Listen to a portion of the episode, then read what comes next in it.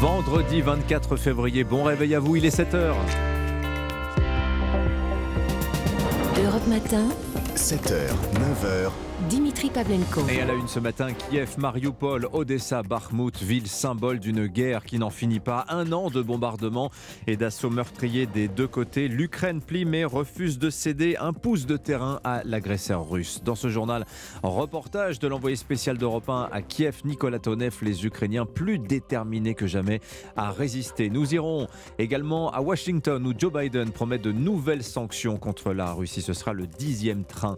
Et puis l'enquête sur le meurtre de cette enseignante à Saint-Jean-de-Luz. On en sait un peu plus sur le profil de l'auteur présumé du coup de couteau mortel.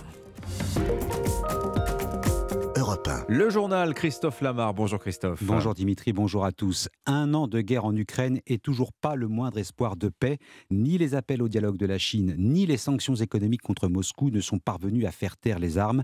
La guerre et son cortège d'horreur, bombardements aveugles, atrocités commises contre la population, 70 000 crimes de guerre recensés à ce jour, 8 millions d'Ukrainiens forcés à l'exil et pourtant, L'Ukraine résiste. De Kramatorsk à Kiev, en passant par Irpin, l'envoyé spécial d'Europe 1, Nicolas Tonev, a pu mesurer la détermination d'un peuple à ne pas céder. Reportage. Alerte au missile sur Kramatorsk, Donbass. À la question En avez-vous marre? Sergi répond. Oui, je suis épuisé par tout cela. Dans toute l'Ukraine, tu peux te prendre un missile. Moi, j'ai juste envie de partir loin sur une île.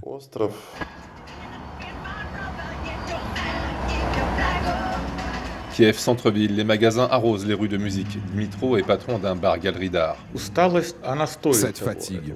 Elle en vaut le coup, cette fatigue. Moralement, on est épuisé, mais on n'a plus aucun sentiment envers la Russie. Avant la guerre, il y en avait, mais c'est fini. S'il faut aller au front, j'irai. Comme j'ai 54 ans, je serai convoqué dans les derniers. À 20 km de là, Irpin, Vera épuisée elle aussi, mais elle pense au futur. Tu ne peux rien prévoir, tu ne peux pas rêver, mais on ne veut pas vivre à la russe, sans loi et en bandit. On va tenir autant que nous pourrons pour l'avenir de nos enfants. Du Donbass à Kiev, ils placent tous leurs espoirs, comme ils disent, à l'ouest.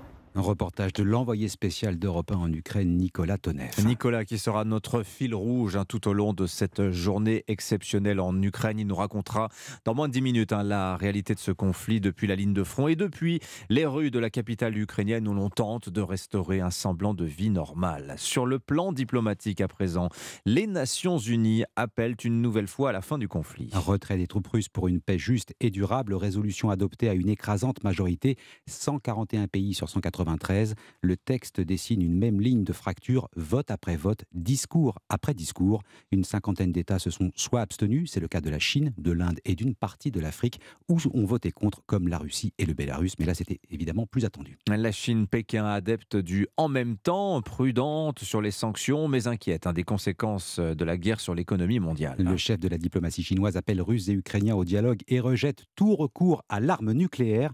Cette requête figure dans le document en 12 points pour un règlement pacifique du conflit publié ce matin par Pékin. On ne sait pas si la réunion du G7 prévue aujourd'hui y fera allusion. Ce que l'on sait, Alexis Guilleux, c'est qu'il sera question des nouvelles sanctions que Washington compte prendre contre Moscou. Oui, elles viseront plusieurs banques russes afin de toucher les réseaux qui financent l'effort de guerre. Washington promet aussi de s'en prendre à l'industrie de défense de Moscou.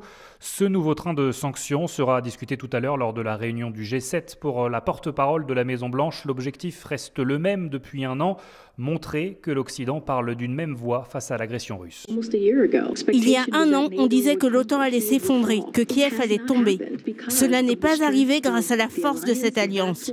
L'OTAN est forte, tout comme notre soutien à l'Ukraine. Nous envoyons un message à la Russie et au reste du monde. Nous défendons la démocratie et la liberté. Washington va aussi apporter une nouvelle aide financière et militaire à Kiev. Notre soutien durera aussi longtemps qu'il le faudra, a encore répété Joe Biden cette semaine. Enfin, les États-Unis cibleront également des entités dans des pays tiers qui aident la Russie à contourner les sanctions depuis un an. Pour le moment, Washington ne cite pas la Chine, mais l'inquiétude grandit depuis maintenant plusieurs semaines de voir Pékin décider de fournir des armes à Moscou. Alexis Guilleux, correspondant d'Europe 1 aux États-Unis. Europe 1, 7h05. Euh, Venons-en à l'enquête sur le meurtre d'Agnès Lassalle, hein, cette enseignante à Saint-Jean-de-Luz. L'adolescent qui l'a mortellement poignardé ne souffre a priori d'aucune maladie mentale. Ce qui le rend accessible à une responsabilité pénale, déclaration du procureur de Bayonne. Le parquet devrait ouvrir une information judiciaire pour meurtre. Les premières auditions de l'adolescent ont permis de cerner un peu plus son profil. Benjamin Péter, correspondant d'Europe en Occitanie. C'est un garçon décrit comme intelligent, travailleur, qui avait été accepté quelques jours seulement avant la rentrée dans cet établissement, cette section euh, espagnole, une matière dans laquelle il avait pourtant des difficultés. Le procureur de Bayonne, Jérôme Bourrier, le décrit comme maladroit dans ses relations sociales et il faisait l'objet d'un suivi psychiatrique. Il avait réalisé euh, au mois d'octobre 2022 une tentative de suicide médicamenteuse et que depuis, euh, il faisait l'objet d'une prescription d'antidépresseurs. Ambre, qui est élève de seconde, le connaissait un peu. Elle et sa maman euh, Marianne regrettent cet immense gâchis. Beaucoup, beaucoup de tristesse pour euh, la famille, beaucoup pour les élèves en fait. Ils sont choqués, sidérés. Et pour cet enfant qui était malade, qui n'a pas eu le suivi euh, nécessaire et on est très triste pour lui aussi. Il était gentil, pour moi normal. Il avait un groupe d'amis, mais il était un peu réservé. Deux heures avant, elle rigolait encore le matin avec lui. quoi. C'était un, un gentil gamin. Alors son état malgré tout était jugé compatible avec une sanction pénale. Le parquet devrait requérir aujourd'hui son placement en détention provisoire. Benjamin Péter, correspondant d'Europe 1 en Occitanie. L'enquête sur l'accident de la route provoqué par Pierre Palmade, la Cour d'appel doit se prononcer sur le placement ou non du comédien en détention provisoire. Autre volet de cette affaire, il concerne les soupçons de détention d'images pédopornographiques. Une personne est en garde à vue. Selon les informations d'Europe 1, sa garde à vue pourrait être prolongée. Vos vaches, cochons, moutons, la saucisse avéronaise, le camembert au lait cru de Normandie, tout ça réuni au même endroit. Ouverture demain au public du Salon de l'Agriculture à Paris. Et c'est devenu le classique des classiques, le défilé des hommes et femmes politiques. Pas un salon sans son président. Emmanuel Macron sera le premier à en franchir les portes après Ringis mardi. Le chef de l'État reste dans la même logique, Arthur Delaborde, aller au contact des Français. Oui, dans l'entourage d'Emmanuel Macron, certains laissent entendre qu'il pourrait égaler, voire même battre le record de présence d'un président au Salon de l'Agriculture, record qu'il détient déjà depuis 2019. Son passage à la porte de Versailles avait alors duré 14 heures. Beaucoup de temps donc dans les allées pour répondre aux questions des Français sur la réforme des retraites, les salaires, la pénibilité au travail, l'inflation ou encore le prix de l'essence. Des sujets qui ont déjà donné lieu à des échanges constructifs et sereins en début de semaine au marché de Ringis, souligne les proches du chef de l'État, un conseil alors même jusqu'à y voir le signe d'une démocratie apaisée. Mais l'ambiance ne sera pas aussi bon enfant demain au salon, prédit un fidèle d'Emmanuel Macron, qui s'attend forcément à des confrontations tendues en raison de la présence du grand public. Le président va aussi évidemment s'adresser plus spécifiquement aux agriculteurs. L'Élysée précise qu'il va dresser le cap qu'il souhaite porter avec eux à l'horizon 2030. Arthur Delaborde du service politique d'Europe 1 et ce cap, il tournera autour de trois axes gestion de la ressource en eau. En cette période de sécheresse, ça son importance, des gestion des pesticides et réflexion autour de l'agriculture du futur. Le salon demain, les Césars ce soir, c'est sur Europe 1, ce sera vivre en direct à partir de 19h en partenariat avec Canal+. La grande messe se tiendra à l'Olympia, à Paris. Parmi les nouveautés cette année, il n'y aura pas un mais neuf maîtres de cérémonie. Soirée mise en scène par Éric Lartigot, c'est le réalisateur de la famille Bélier, et vous allez l'entendre, tout est réglé au millimètre. Pour les gens dans la salle, ça va être beaucoup plus euh, rythmé. On est avec des personnalités qui sont très différentes, qui sont fortes. On a des textes d'une joliesse absolue, euh, d'une grâce euh, profonde, et puis on a des moments de rire vraiment étonnants. Quoi. Donc ce contraste va vraiment nous donner une cérémonie euh, enlevée. Quoi. Tous les maîtres de cérémonie euh, sont vraiment heureux d'être là, d'avoir cette place, de célébrer le cinéma tous ensemble. On parle du public, on revient sur le public, on revient sur, euh, sur nos bases, quoi, en fait, de nous cinéastes. Éric Lartigot, le metteur en scène de cette 48e cérémonie des euh, Césars, à suivre en direct, bien sûr, dès 19h, Europe 1, partenaire de l'événement, avec Canal+. Le football français en échec à l'issue des barrages retour de la Ligue Europa. Nantes, Monaco et Rennes éliminés tous les trois. Il ne reste plus que deux clubs français en Coupe d'Europe, Dimitri, le PSG en Ligue des Champions et Nice en Ligue Europa conférence. Merci Christophe Lamar, c'était votre journal. On va vous retrouver tout à l'heure à 8h30. Europe 1 matin, il est 7h09. Euh, la suivre l'édito éco? Ah non, pas l'édito éco, pas le vendredi. Aujourd'hui, ce sera Nicolas Tonef. Pardonnez-moi, ma chère Adissa, je vous ai pas écrit le bon texte. On va rejoindre Nicolas Tonef, l'envoyé spécial d'Europe 1 à Kiev, dans un instant. Comment les Ukrainiens vivent-ils ce jour anniversaire de l'invasion russe de leur pays? Rendez-vous dans moins de 3 minutes. Europe 1 matin. Europe 1, il est 7h11. Dimitri Pavlenko, en ce jour anniversaire de l'invasion russe en Ukraine. Nous sommes en ligne avec l'envoyé spécial d'Europe 1, Nicolas Tonef. Bonjour Nicolas. Bonjour euh, Dimitri, bonjour à tous, bienvenue à Kiev. En direct avec nous effectivement depuis Kiev. Alors on ne va pas sortir les cartes d'état-major ce matin Nicolas, on va surtout s'intéresser à la population ukrainienne. Comment on vit ce jour si particulier, ce jour anniversaire de l'invasion russe, c'était il y a un an pile. Avant de vous écouter Nicolas, euh, on va se remettre dans l'oreille quelques extraits de vos reportages sur la ligne de front des combats, fragments de vie recueillis par vos soins sous la mitraille ces sept derniers Départs et arrivées incessants d'obus et de roquettes. Les alentours ne sont que ruines noircies. Les Russes sont à un ou deux kilomètres de nous. Nous sentons qu'ils mettent la pression. Nous recevons sur nous de gros cadeaux de leur part, des roquettes, des obus, mais on tient Barmout. Et on en envoie aussi. Pour nous, c'est le son le plus agréable ici. Il signifie thé, café et de la chaleur. Nous n'avons pas besoin d'entendre les explosions. Mais notre théière là, ça c'est le confort. L'obus russe vient de frapper, la maison brûle en crépitant, la position ukrainienne ratée juste derrière, elle riposte que quelques kilomètres pour Barmouth, aucun civil, nulle part, assis, une grand-mère qui disparaît derrière un portail. Grand-mère, vous êtes là Il y a des arrivées de tir, ça vient de là-bas. Une voisine est morte, elle a pris un mortier qui l'a déchiré. Un kilomètre plus loin, un étal de poissons et de charcuterie sur un trottoir, un risque énorme pris par Lessia derrière sa caisse. De quoi avoir peur Ma voiture a pris des roquettes et alors Nous sommes vivants, non Vous voulez des saucisses L'Ukraine est un paradis et on l'aime. Les bons moments sont courts, comme une illusion. Plus de service à partir de 19h30, fermeture un peu avant 20h. Dehors, il fait nuit noire, la ville est morte. C'est bien la guerre qui dirige la vie. À Kramatorsk, à Barmout, à Irpin, Nicolas Tonev, Europe 1.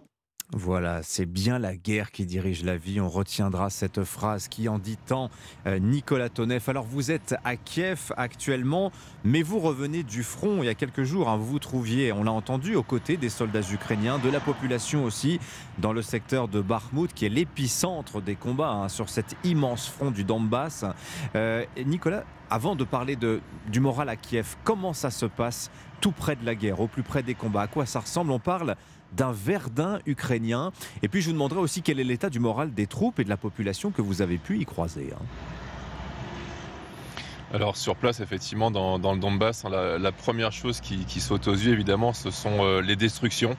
Euh, il faut imaginer que, la population là-bas, à partir de, Kharkiv et jusqu'à Kramatorsk, hein, donc on, parle d'une longueur d'à peu près 150 euh, km. Tout le long de cette route, ce sont des destructions. Donc les gens voient en permanence des immeubles exploser, des ponts qui sont tombés dans les rivières. Donc vivre au milieu de, cette ambiance, évidemment, c'est très compliqué. Pour les gens qui vivent euh, du côté de, de Barmout, donc au-delà de, Kramatorsk, il faut ajouter euh, à cela bien, les destructions du, quotidien, hein, avec tout ce qui tombe du ciel euh, venu de Russie, hein, les, missiles, les obus, les roquettes, donc avec les bruits de la guerre infernaux, évidemment. Et les gens tiennent malgré tout hein, sur Kramatorsk. C'est quasiment devenu entièrement une ville de garnison. Il y, a, quasiment plus de civils, mais c'est très dur également pour les militaires parce que c'est non-stop en permanence. Hmm. Vous le disiez, Barmouth, les obus, les tranchées, les abris, le couvre-feu. Je reviens un instant sur cette expression qu'on a beaucoup lue, Verdun ukrainien. C'est à ça que ressemble actuellement ce front de l'Est en Ukraine, euh, Nicolas?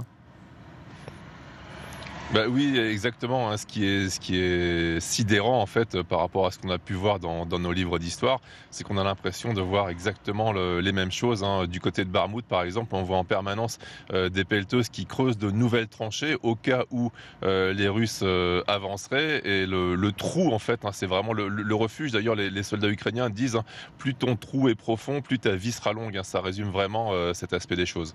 Rappelons que ça fait huit ans quand même que cette guerre a commencé dans l'est de l'Ukraine. Hein. N'est pas, tout n'a pas démarré il y a un an. Vous êtes maintenant, et on l'entend derrière vous, après les bruits de la guerre, les bruits de la ville, les bruits de la capitale. Vous êtes à Kiev. Comment aborde-t-on euh, sur place aujourd'hui, euh, Nicolas, cette date symbolique du 24 février qui marque le premier anniversaire de l'invasion russe? Alors c'est dans la fatigue extrême, hein, le, ras-le-bol pour tout le monde, euh, mais en même temps, effectivement, comme vous le disiez, hein, moi je regarde euh, à côté de moi, là sur la gauche, on voit toutes les, tous les gens euh, qui vont travailler. En fait, c'est aussi une forme de, résistance, à hein, montrer que, la vie ne, s'arrête pas, même si évidemment elle est rythmée par des tas de petites choses qui, rappellent la guerre ici. Alors ce ne sont pas les, les bruits des obus qui tombent parce que, ou, ou, des missiles, parce que la capitale est très bien défendue par la défense antiaérienne, mais toutes ces petites choses, ce sont des que l'on peut voir à la sortie euh, des restaurants. Euh, ce sont les petits panneaux dans les magasins qui rappellent euh, qu'en cas d'alerte aérienne, seulement d'alerte aérienne, les clients ne sont plus servis. Ils doivent aller aux, abris. Et ce sont toutes ces petites choses hein, qui rappellent ici en permanence que même si on ne vit pas au milieu des destructions comme dans l'Est, au milieu du stress sonore infernal de la guerre, eh bien, elle est là quelque part à et elle peut arriver à tout moment sous la forme d'une nouvelle explosion dans la capitale. Nicolas Tonef, il y a eu, on va pas refaire le film intégral, mais il y a eu plusieurs phases dans cette guerre. Hein. Les premiers jours, cette sidération ukrainienne hein, face à cette invasion à laquelle les Ukrainiens ne croyaient pas. Puis il y a eu ce sursaut, l'échec de la tentative russe de décapitation du pouvoir à Kiev. Phase suivante, c'est la poussée russe. Et puis à la fin de l'été, la contre-offensive ukrainienne. Puis l'hiver, la stabilisation du front. Et aujourd'hui, euh, une guerre d'usure que se mènent les deux camps. Comment les, Nicolas Tonef, les Ukrainiens aujourd'hui voient-ils l'avenir? Est-ce qu'ils croient à la possibilité de la paix avec les Russes? Alors, en l'état actuel des choses, euh, ça semble absolument impossible, hein, puisque pour qu'il y ait une paix, il faut réussir à se mettre d'accord. Et, euh, pour l'instant, euh, clairement, côté ukrainien, on veut récupérer l'intégralité du territoire, y compris la Crimée. Et, côté russe, on veut garder la Crimée. Et, Vladimir Poutine ne souhaite pas renoncer aux conquêtes déjà accomplies sur le territoire. Donc, hmm. avoir une guerre qui prenne fin rapidement, ça semble absolument impossible actuellement. Oui. Alors, il y a ce proverbe qui dit, Nicolas, le plus sûr moyen de finir une guerre, c'est de la perdre. C'est hors de question euh, pour les Ukrainiens que vous rencontrez au quotidien. Ah, c'est clairement hors de question parce que euh, pour eux, euh, au bout de 30 ans d'indépendance, euh, il y a une forme d'accomplissement en fait. Hein. on vit ici plutôt normalement. évidemment, il y a de gros problèmes de corruption qui sont hérités, comme en Russie, de, l'Union soviétique, mais au moins ils sont, ils sont combattus. Et puis surtout, ici, les Ukrainiens, depuis 30 ans, voyagent beaucoup à l'ouest. beaucoup, énormément d'entre eux travaillent dans les pays européens et ils voit qu'il est possible en fait de, vivre dans un pays où l'on renouvelle les, institutions. Il faut rappeler que depuis 1991, il y a eu six présidents différents euh, ici, alors qu'en Russie, depuis 22 ans, euh, c'est Vladimir Poutine qui dirige. Et qu'est-ce qu'ils vous disent, les Ukrainiens que vous croisez au quotidien, Nicolas? Qu'est-ce qu'ils vous disent des Français et plus généralement des Occidentaux? Est-ce qu'ils ont peur euh, que qu'on se lasse d'un effritement du soutien occidental ou est-ce qu'ils sont convaincus que tout ça va tenir? Est-ce qu'ils croient à Joe Biden quand celui-ci nous dit soutien indéfectible. Alors ils y croient. Hein. Après, est-ce que c'est une, manière de, de, vœu pieux? Euh, Ça, je ne, sais pas. Mais en tout cas, la visite de Joe Biden a été un grand moment de, joie euh, ici. Euh, le fait qu'Emmanuel Macron, pour la France, semble décider de s'investir plus et d'investir plus la France également dans les aides a été très bien accueilli après une très longue période de doute. en fait, ce qui fait un petit peu peur aux Ukrainiens, ce n'est pas que le soutien politique s'étiole, hein. c'est plutôt le fait que l'on n'arrive peut-être pas euh, industriellement, militairement, à produire euh, tout ce qu'il faut euh, pour les soldats ici, hein, parce qu'il faut rappeler que c'est le principal problème pour, les, pour les armées ukrainiennes et pour les Ukrainiens, hein. c'est le manque de munitions, le manque de matériel, qui s'ajoute au fait qu'ici la réserve en hommes sur le front est, assez limitée et que donc la guerre est extrêmement compliquée, le front est extrêmement compliqué à tenir hmm. sur la longueur pour les Ukrainiens. Tiens justement le facteur humain, Nicolas Tonef, selon le Haut Commissariat aux réfugiés des Nations Unies, au 15 février, 8 millions d'Ukrainiens ont trouvé refuge à l'étranger en Europe. Alors ils font beaucoup d'allers-retours, hein, ils vont et viennent. Euh, s'y ajoutent 7 millions de déplacés à l'intérieur du pays. C'est donc plus d'un Ukrainien sur trois qui a dû quitter son foyer. Est-ce que on imagine que ça, ça pèse aussi euh, sur le moral du pays? Alors ça, ça pèse énormément euh, sur le moral, hein, évidemment, parce qu'il y a beaucoup de familles séparées, euh, beaucoup de soldats qui vivent loin de leurs femmes et de leurs enfants euh, depuis des mois, et puis inversement, bien sûr. Et puis aussi parce que cela désorganise le pays. Hein. Quand vous avez 8 millions de personnes, comme vous le disiez, qui sont parties, eh c'est autant de, ressources humaines, intellectuelles, qui ne sont plus là. Et c'est une grande inquiétude, en fait, ici, hein, réussir à faire revenir du monde de façon à continuer à faire fonctionner euh, l'armée, l'État et l'économie. Merci beaucoup Nicolas Tonev. On va vous retrouver tout au long de la journée. Vous êtes en direct depuis les, rues de Kiev. Euh, vos reportages, on va les entendre encore dans le journal de 7h30 tout à l'heure à 8h. Merci d'avoir été avec nous en ligne ce matin. Nicolas depuis euh, Kiev. Il est 7h21. Merci Dimitri, merci à tous. 7h, 9h, Europe 1 matin. Et puis toute la journée, vous le savez, Europe 1 vous propose une journée spéciale cinéma, spéciale César avec la 48e édition évidemment de la cérémonie, avec de nombreux invités. À 7h40, Benoît Magimel sera à vos côtés, Dimitri Pavlenko dans Europe 1 matin. Les coulisses à vivre dès 19h, le tapis rouge, mais le cinéma c'est aussi tous les samedis avec Laurie Choleva. Clap, c'est dès 17h avec demain une invitée de marque, la comédienne qui a été la plus nommée au César. 16 ah, nominations. Isabelle Huppert sera sur Europe 1 demain à 17h avec Laurie Choleva. Il est 7h22 sur Europe 1, l'essentiel de l'actualité, le journal permanent. Alban Le Prince. Nous sommes le 24 février 2022, il est 3h48. Vladimir Poutine décide d'envahir l'Ukraine. Cela fait un an aujourd'hui que le pays est sous les bombes et que les combats font rage. Illustration il y a quelques minutes encore. Le groupe paramilitaire Wagner vient de revendiquer la prise d'une localité près de Bakhmut. Hommage euh, également de la présidence française. Le drapeau ukrainien a été placé ce matin sur le perron de l'Elysée entre les drapeaux français et européens. À Saint-Jean-de-Luz, l'adolescent accusé d'avoir mortellement poignardé sa professeure avant-hier pourrait être placé en détention provisoire tout à l'heure. Une information judiciaire pour meurtre avec préméditation sera également ouverte dans la journée. Et puis le mari d'Assia, cette femme retrouvée démembrée dans le parc des Buttes Chaumont à Paris la semaine dernière, a été placée en garde à vue après des déclarations jugées incohérentes. Voici général de Gaulle pour la première fois un clone d'animal adulte, une brebis. Et maintenant, écoutez Yuri Gagarin. C'est le premier jour de l'euro. Europe 1. À 7h23, c'est l'heure du jour où votre plongée quotidienne dans la boîte à souvenirs d'Europe 1. Bonjour Lord d'Autriche. Bonjour Dimitri, bonjour à tous. Journée exceptionnelle sur Europe 1 ce soir à partir de 19h. La 48e cérémonie des Césars du cinéma français à l'Olympia à vivre en direct sur l'antenne d'Europe 1. Deux films ont tout particulièrement lors marqué l'histoire de l'Académie des Césars. Oui, 10 Césars pour le dernier métro en 1981. François Truffaut est au micro Europe 1 d'Yvan Levaille le 17 septembre 80 pour parler du film une histoire d'amour dans la France occupée de 1942. Truffaut explique le choix du titre Le dernier métro. Je montre très peu le métro, mais c'est vrai qu'il était important. Les spectacles étaient réglés sur l'heure du dernier métro. Il fallait, euh, c'était important d'attraper le dernier métro. Si on dînait chez des amis et qu'on ratait l'heure du dernier métro, comme il était interdit de se promener dans la rue, il y avait le blackout, eh bien il fallait dormir chez ses amis. La particularité, c'est que Gérard Depardieu joue dans les deux films, Cyrano de Bergerac et Le dernier métro. Extrait du film Le dernier métro. Au théâtre, un soir de première, les personnages incarnés par Depardieu et Catherine Deneuve s'embrassent sur les planches. Tout le monde s'embrasse dans le théâtre Pas forcément sur la bouche. Moi, je vous embrassais sur la bouche Oui, le soir de la générale. Le baiser sur la bouche, ça Oui, vous ça c'est du hein. truffaut total. Pas forcément sur la bouche. Il y a un côté enfantin et aussi en même temps extrêmement séducteur, mais François était admirable. Gérard Depardieu au micro de Wendy Bouchard et Michel Drucker sur Europe 1 en 2010. Voilà, et dix ans après le dernier métro, c'est en 1991, Cyrano de Bergerac égale le record de 10 statuettes. Oui, Gérard Depardieu dira que c'est l'un de ses films préférés. Reportage le 29 juin 89 sur le tournage de Cyrano de Bergerac dans les paysages de Hongrie. Ce Cyrano sera vivant, coloré, rythmé, bref, un grand spectacle comme les aime Jean-Paul Rapneau qui nous parle de Gérard Depardieu et de ses faux nez. Le nez que nous lui avons fait est tellement extraordinaire, je trouve. Enfin, lui va si bien que quand il l'enlève euh, et qu'on voit apparaître son vrai nez, on a l'impression que son nez est véritablement amputé. Et le 9 mars 91, Gérard Depardieu reçoit le César du meilleur comédien pour son interprétation de Cyrano. Il est heureux. Cyrano de Bergerac, dernier métro, 10 César. Ma foi, bravo le texte, bravo l'histoire d'amour, bravo tout. Qu'est-ce qu'il y a de commun entre Rapneau et Truffaut?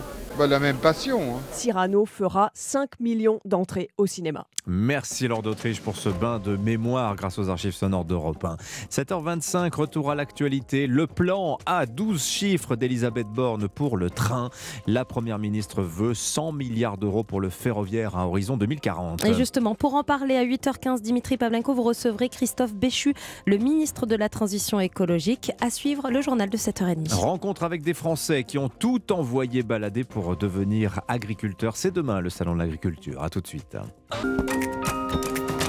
Europe 1 matin, 7h, 9h. Dimitri Pavlenko. Et à la une ce matin, tenue correcte exigée. Europe 1 vous attend ce soir pour la 48e cérémonie des Césars et cette année, nouveau format. Nous avons assisté aux répétitions, reportage dans un instant. Dans ce journal également, l'Ukraine début aujourd'hui d'une deuxième année de guerre. Des millions d'habitants ont fui le pays. Pour d'autres, c'était tout simplement impossible. Et puis, il devrait être placé en détention provisoire d'ici ce soir. L'adolescent qui a poignardé son enseignante voici deux jours. Le point sur l'enquête. Le journal de 7h30 dans Europe 1 Matin. Roman Ok, bonjour Roman. Bonjour à tous. Et dans la catégorie meilleur acteur, les nommés sont... Euh, attendez, on a un petit problème. Je vois pas votre nom, Dimitri. on a Jean Dujardin, Louis Garel. Non, bah non, pas de, bah pas de Pavenko. Hein, Mon film n'est pas encore sorti, c'est pour ça. bon, ça vous empêchera pas de suivre la 48e soirée des Césars, hein, sans rancune, comme on dit. Europe 1, partenaire de l'événement, s'associe à Canal pour vous faire vivre la cérémonie en direct, en clair et en exclusivité sur Canal Rendez-vous dès 19h. En plus, cette année, nouveau format, fini le traditionnel maître de cérémonie. À la place, des duos chargés d'animer la soirée et ça demande un peu de répétition. En coulisses, Marie Jiquel. Ambiance glamour sur la scène de l'Olympia, un décor au reflet doré et un défilé de stars qui animent en partie la soirée, comme l'acteur Raphaël Personnaz. On est assez euh, différents tous, euh, mais on se réunit bien un peu à l'image de, notre cinéma, donc euh, je, trouve que c'est plutôt bien. Il va y avoir euh, plusieurs salles, plusieurs ambiances, comme dans les vieilles boîtes de nuit. Voilà, on sera une vieille boîte de nuit. C'est très bien. Dans la salle, pas encore de public, mais un balai de caméras, une quinzaine déployés, prêts à scruter les réactions dénommées. Depuis son camion régie, Franck Brocard réalise la cérémonie. On a vite oublié l'année dernière, il y avait encore des masques dans la salle. Cette année, c'est une salle pleine, sans masque. On a vite oublié, mais on va retrouver euh, bah, des sourires, euh, des sourires qu'on ne voyait pas. Le César du meilleur film le programme de cette 48e édition n'a pas encore été dévoilé, mais on sait que Jamel Debbouze ouvrira le bal avec un texte fort. Il y aura aussi un hommage à Jean-Louis Trintignant et Jean-Luc Godard reportage de Marie Jiquel. Et lui aussi sera sur la scène de l'Olympia à Paris ce soir. L'acteur Benoît Magimel en lice pour le César du meilleur acteur pour Pacifiction. Il sera votre invité d'ailleurs, Dimitri, juste après le journal de 7h30. un peu de paillettes et de stars, ça nous fait du bien car ce vendredi marque aussi un triste anniversaire. Un an de guerre en Ukraine et toujours aucun espoir de paix. depuis le 24 février 2022, 15 millions de personnes ont quitté leur maison, leur appartement. La moitié a même changé de pays, loin des bombes russes. 70 000 crimes de guerre recensés. Pour d'autres, en revanche, la fuite est tout simplement impossible parce qu'ils n'en ont pas les moyens. L'envoyé spécial d'Europe 1 en Ukraine, Nicolas Tonev, a rencontré ses habitants coincés aux portes des combats. Beaucoup plus efficace pour faire sortir Svieta, le tir de mortier. Premier problème pour évacuer la grand-mère de 75 ans, elle veut faire emmener tous ses animaux. Là-bas, une maison brûle. Il faut que les volontaires sauvent mes chats. Il y en a neuf et les chiens du voisin aussi. Dans la maisonnette, transformée en capharnaüm, une autre mamie, 80 ans, handicapée et presque aveugle. La grand-mère pleure tous les jours. Dieu nous aide. Les vitres sont détruites, tout est détruit. Il n'y a pas de lumière, il fait froid. Il fait froid. Il faut la sortir de là. Mais la vieille dame est quasiment intransportable. Je n'ai plus de force pour tout cela. Tout m'est difficile. Le téléphone passe parfois, des volontaires promettent de venir chercher mamies et animaux sous les tirs, se sauver est aussi une épreuve. L'envoyé spécial d'Europe 1, Nicolas Tonev, près de Barmouth, dans le Donbass. Barmouth, Paris, 3000 km de distance, une guerre à nos portes qui a bouleversé aussi notre quotidien. Oui, que ce soit en payant notre plein d'essence, les courses au supermarché ou même la facture de chauffage à la fin du mois, plus 6% d'inflation en janvier d'après l'INSEE. Baptiste Morin, le conflit a frappé notre porte-monnaie, mais est-ce qu'on sait à quel point, Baptiste? Oui, d'après les données de la Banque de France, la perte de pouvoir d'achat liée à la guerre en Ukraine peut être estimée à 1,2 points Concrètement, si l'on prend le revenu disponible moyen d'un ménage français, la guerre coûte donc entre 30 et 40 euros par foyer par mois. Et sur l'année 2022, c'est 450 euros pour chaque ménage. En grande partie, c'est le budget alimentaire hein, qui a pesé. Les prix ont augmenté de plus de 13%. Il y a aussi le carburant. Les prix des produits pétroliers ont eux augmenté de plus de 16%. En fait, si la guerre en Ukraine ne pèse finalement pas plus sur le portefeuille des Français, c'est l'effet des différentes revalorisations, SMIC, pension de retraite ou encore allocation chômage. Et puis, il y a surtout l'effet du bouclier sur les prix du gaz et de l'électricité. Le dispositif a coûté 58 milliards d'euros à l'État en 2022. C'est autant que les Français n'ont pas eu à débourser. Baptiste Morin du service économie d'Europe 1. Des RER dans les grandes villes de France, c'est le projet du gouvernement. Premier pas aujourd'hui. La Première ministre doit annoncer un plan de 100 milliards d'euros d'ici 2040 pour le transport Ah, ferroviaire. Oui, sera-ce le train contre la voiture? On en parlera avec Christophe Béchu, le ministre de la Transition écologique, sera l'invité d'Europe 1 matin à 8h15. Vous écoutez Europe 1, il est 7h35. Un adolescent torturé sous antidépresseurs. Sa personnalité se dessine peu à peu en garde à vue. Le lycéen qui a poignardé sa professeure d'espagnol est toujours entendu par les enquêteurs. Le parquet ouvre aujourd'hui une information judiciaire pour meurtre avec préméditation. Hier, le procureur de la République de Bayonne a donné les premiers éléments de l'enquête. Benjamin Peter, le correspondant d'Europe 1. J'ai ruiné ma vie, tout est fini. Ce sont les premiers mots de ce garçon de 16 ans au professeur venu le désarmer et l'apaiser avant d'évoquer ce sentiment que son corps était possédé par quelqu'un. Ces explications, il les redonne en garde à vue. Une petite voix égoïste qui le pousse à faire le mal, qui lui aurait intimé l'ordre de commettre un meurtre contre sa professeure d'espagnol, cette matière, l'une des rares où il n'excelle pas. Les enquêteurs euh, comprennent aussi rapidement que le jeune homme, victime de harcèlement dans son précédent établissement, en reste très affecté, mais demeure solitaire, maladroit dans les relations sociales. Un mal-être qui l'aurait conduit à commettre une tentative de suicide médicamenteuse en octobre dernier. Depuis, il était euh, suivi par un psychiatre et prenait des antidépresseurs. Alors, les premières expertises psychiatriques en garde à vue révèlent une personnalité euh, anxieuse, mais ne décèlent aucune maladie mentale ni de phénomène de décompensation aiguë, un état compatible avec une sanction pénale selon le procureur, qui va requérir aujourd'hui son placement en détention. Benjamin Péter, correspondant d'Europe 1 en Occitanie. La détention provisoire, c'est d'ailleurs peut-être ce qui attend également Pierre Palmade. L'humoriste sera fixé dans la matinée. Depuis dix jours, il est assigné dans le service d'addictologie d'un hôpital francilien. Mais le parquet de Melun avait fait appel. Pierre Palmade, aussi visé par une enquête pour détention d'images pédopornographiques, a noté qu'un homme a été placé en garde à vue hier soir. Si- 7h36, pardon. Va-t-il battre son propre record? 14 heures à arpenter les allées du Salon de l'Agriculture Ça, c'était en 2019. Emmanuel Macron y retourne demain pour l'ouverture. Passage obligé où le président doit fixer les chantiers d'ici 2030. Et d'abord un défi, la moitié de nos agriculteurs a plus de 50 Alors qui pour prendre la relève? Eh bien, peut-être eux, des bonnes âmes, des volontaires, d'anciens citadins. Ils ont tout plaqué pour devenir agriculteurs. Oui, ils étaient euh, par exemple experts comptables ou présentateurs de la matinale de repas et désormais ils cultivent des champignons. À Rennes, un campus spécialisé les accompagne. Ça s'appelle The Land, la terre en anglais. Pour Europe 1 et vous, Louise Salé a rencontré ses apprentis paysans.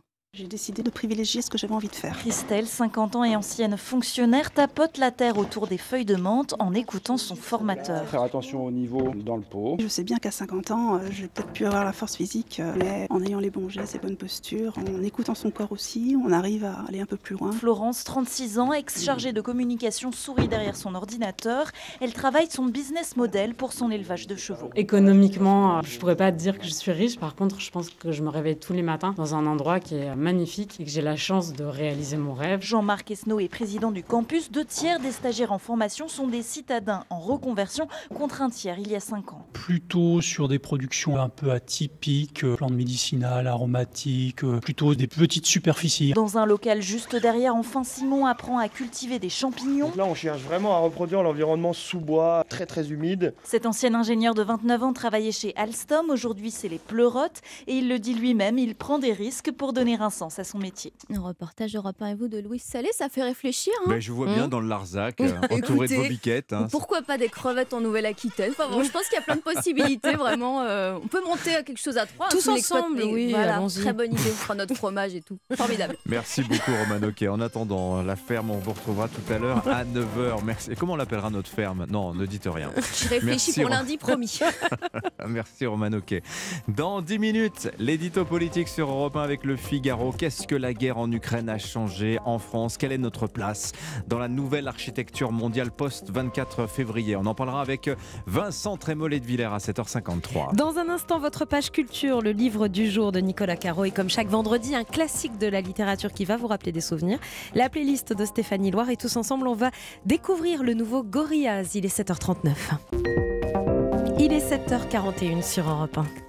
Dans un instant, votre page culture quotidienne, Nicolas Caro, le livre du jour. Bonjour Nicolas. Bonjour, monstre sacré, c'est vendredi et c'est John Steinbeck qui entre à la Pléiade. Ah, enfin oh, eh ben oui, vous avez raison, enfin, c'est comme 1930, c'est ça Nobel en 62. Bon, et les sorties musicales également du jour. Bonjour Stéphanie Dimitri. Loire, un retour, tant attendu. Ah oui, enfin, Gorillaz est de retour. Il sort un nouvel album ce matin, je vous le présente. Allez, à Mm. tout de suite. Mais, d'abord, Europe 1 aime le grand écran et vous fait vivre toute la journée la 48e euh, cérémonie des Césars du cinéma français. Et oui, rendez-vous à 19h avec Olivier Benkemoun pour vivre la cérémonie en direct et en intégralité depuis la magnifique salle de l'Olympia à Paris. Des Césars 2023, nouvelle formule. Ils seront neuf acteurs et actrices chargés d'animer la, soirée de remettre les fameuses compressions du sculpteur César. Parmi les remettants cette année, Emmanuel DeVos, Léa Drucker, Jamel Debbouze ou encore Benoît Magimel, lui-même récompensé du César du meilleur acteur l'an dernier. La 47e cérémonie des Césars. Un événement à vivre sur Europe 1. Bonjour Benoît Magimel. Bonjour. Bienvenue sur Europe 1. Ce soir, c'est la grande cérémonie des Césars. Alors, on va tout dire. hein. Là, on est la veille, on est à la phase de préparation. C'est la phase de filage. On fait toutes les répétitions. C'est une sorte de cérémonie à blanc. Comment ça se passe cette préparation, Benoît Magimel? Bah, très bien, très bien. On arrive, on a l'impression d'être en pleine répétition d'une comédie musicale. On a le metteur en scène, Eric Lartigot, qui est devant, puis tout un tas de personnes comme ça qui regardent. Et puis euh, voilà, on, on- on le refait une ou deux fois pour voir si ça fonctionne. Ah, on écrit, peaufine un peu le texte qu'on a écrit. C'est écrit, scénarisé comme un film, cette cérémonie, finalement En fait, non, je crois que les remettants euh, on décide d'un texte euh, pour rendre hommage aux, aux nommés. Alors, on va raconter un peu quel rôle vous allez jouer, vous, dans cette pièce, donc qui va se jouer sur la scène de l'Olympia. Vous faites partie de ce pool de neuf remettants, des comédiens, qui euh, vont intervenir dans la cérémonie. Et c'est assez drôle parce que ça vous met tous un petit peu en concurrence. C'est d'ailleurs un petit jeu, je crois. Il faut avoir euh, la, la performance, la prestation la plus sympa, la plus drôle, la plus émouvante. Qu'est-ce que vous allez chercher, vous, Benoît Magimel, dans, dans le rôle qui vous est imparti dans cette soirée? Alors je vous dis tout de suite, moi il n'y a aucune idée de performance ou de compétition. Hein, je remets euh, juste quelque chose euh, à des actrices. C'est le César de la meilleure actrice. C'est un César très important. Je suis très heureux de le remettre. Euh, non, simplement j'ai envie de parler de cinéma. Donc la question, c'est quel texte trouver pour pour évoquer le talent de ces actrices et parler aussi de cinéma. Voilà, simplement. C'est avant tout ça. On parle de cinéma. Je suis pas là pour pour parler de moi. En expliquant que euh, j'ai aimé ça ou je ressens ça. Non, non, c'est de, de regarder, voir, voir le travail de ces actrices qui a été euh, vraiment extraordinaire. Il faut, les- faut, faut voir les films et, voilà, c'est tout. Donc j'espère leur rendre hommage le mieux possible. Vous partagez l'écran avec Virginie Efira, qui concourt pour ce rôle de, meilleure actrice. C'est un peu particulier pour vous. Est-ce qu'elle fait partie de vos chouchous pour euh, cette soirée? Euh, bah, j'en connais quelques-unes dans, dans, dans, parmi ces cinq actrices. euh, j'en ai, j'ai travaillé avec certaines. J'aimerais, non, je sais pas, j'ai j'ai pas réfléchi, mais je trouve que elle a fait un travail magnifique dans le film de Alice Winocourt. Euh, Virginie Efira, depuis quelques années, est incontournable. Euh, chaque, chaque année, on voit des prestations euh, de plus en plus belles, de plus en plus fortes. Voilà, je serais heureux. Je sais qu'elle a été nommée euh, un certain nombre de fois, donc euh, oui, ce serait formidable qu'elle l'ait. Après, euh, je serais heureux aussi pour, pour une autre. Bon, voilà, c'est comme ça, mais ça, ça- ça ne tient pas à moi, donc. C'est la 48e euh, cérémonie des, des Césars. C'est une institution.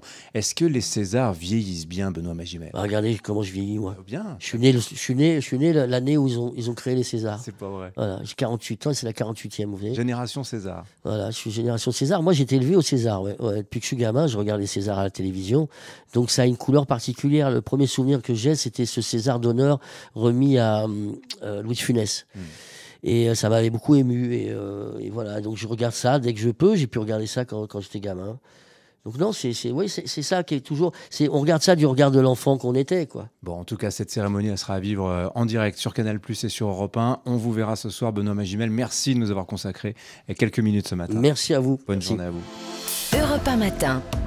Tiens, avant les livres Info Ciné, plusieurs longs métrages liés au Seigneur des Anneaux sont en préparation. Annonce cette nuit des studios Warner Bros, euh, les studios euh, d'Hollywood qui avaient déjà produit la trilogie à succès de Peter Jackson. Alors il y en a qui seront contents, puis il y a ceux qui diront oh là là, il tire un peu sur la corde hein, quand même. Mais ça bon. reste de la littérature. au Mais c'est ce que j'allais vous dire. Que serait le cinéma sans la littérature, Nicolas Caro? Et le vendredi matin, c'est classique ou roman culte avec vous. Cette semaine, Of Mice and Men, des Ah. souris et des hommes. C'est vrai que c'est bien de le lire en anglais aussi. Ouais. John Steinbeck. Quatre de ses romans paraissent à la Pléiade, dont Des souris et des hommes, un roman magnifique. Court, il doit faire une centaine de pages, c'est presque une nouvelle. Vous nous en rappelez l'histoire? On suit deux amis, Georges et Lenny. Ils vont de ferme en ferme à la recherche d'un travail. Nous sommes aux États-Unis dans les années 30, c'est la Grande Dépression. Georges, c'est un brave type, courageux, il est sec et petit, toujours accompagné de Lenny, donc lui qui est grand, très costaud, les épaules tombantes, un peu bête, mais gentil. Il est attardé, mais heureusement, Georges veille sur lui et surtout lui évite des ennuis. Parce que Lenny ne maîtrise pas sa force, voyez-vous.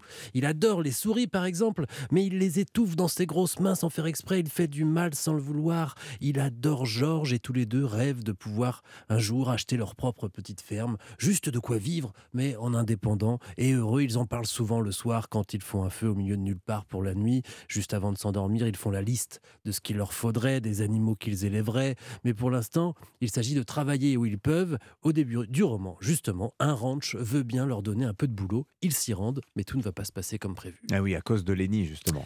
Oui, et surtout à cause de ceux qui sont de mauvaises intentions. C'est un roman sur le combat entre méchanceté, cruauté et gentillesse, innocence, et c'est à lire pour le style de Steinbeck aussi. Euh, pas de phrases alambiquées, de style flamboyant ou lyrique, c'est tout l'inverse. C'est simple et direct, mais aussi très parlé avec un langage propre à l'époque. Dans la version originale, il y a des yo, yeah, beaucoup de mots d'argot, et puis ça compte, c'est sans doute la fin de roman la plus émouvante Ah, du monde mm. entier. Je le relis moi tous les étés. C'est vrai C'est vrai Tous les étés. Et vous pleurez toujours à la fin ouais, Ça, je on ne pleure communique pas sur le- là-dessus, mais effectivement, c'est très très émouvant. Des souris et des hommes, Steinbeck, mais aussi Les raisins de la colère, À l'est d'Éden, un combat douteux, tout ça à retrouver dans la bibliothèque de la Pléiade qui s'ouvre enfin à la magnifique plume de Steinbeck. Merci beaucoup Nicolas Caro. Ce devait être, euh, Stéphanie Loire, l'aventure d'un album. Bah, finalement, c'est une épopée musicale. Et on en est ravis. Enfin, en tout cas, moi, j'en suis ravie. Le retour de Gorillaz ce matin. Tout à fait. Je vous parle de, de ce collectif britannique euh, formé en 1998, né de l'imagination du, du musicien de génie Damon Albarn. 54 ans il a aujourd'hui. là. Ouais. Oh le coup de vieux. Ça nous met un gros coup de pelle. qui a entre autres fait d'armes cartonné avec son groupe Blur, Mais bien oui. sûr. Euh, Blur. Gorillaz, c'est une formation dite virtuelle parce qu'elle est incarnée par des personnages inspirés de l'univers japonais des mangas qui sont dessinés. Une idée euh, sortie du cerveau de l'illustrateur Jamie Hewlett. Alors, pour vous rafraîchir la mémoire auditive, le premier euh, album éponyme sorti en 2001, il s'est vendu à plus de 7 millions d'exemplaires. Un disque qui contient le single Clint Eastwood. I got sunshine in a bag. 2001 aussi, ça fait mal, hein. Vous avez C'est décidé bon, ce la, matin. la nostalgie en musique, ça fait du bien. Hein c'est la, la formule grand luxe. hein. C'est le menu complet, entrée, plat, dessert, la rencontre du rock, du trip-hop, du hip-hop, de la soul, du jazz, de l'électro, du dub, du reggae, de la pop. Euh, Damon Albarn, euh, toujours porté par une créativité littéralement bouillonnante, publie aujourd'hui avec Gorillaz un huitième album studio intitulé Cracker Island, enregistré à Londres et Los Angeles. Un disque qui est plus pop que jamais, avec une nouvelle fois une liste de collaborateurs euh, complètement stellaires, parmi lesquels Stevie Nicks, Beck, Tame Impala ou le rappeur américain Booty Brown qu'on entend sur le morceau New Gold.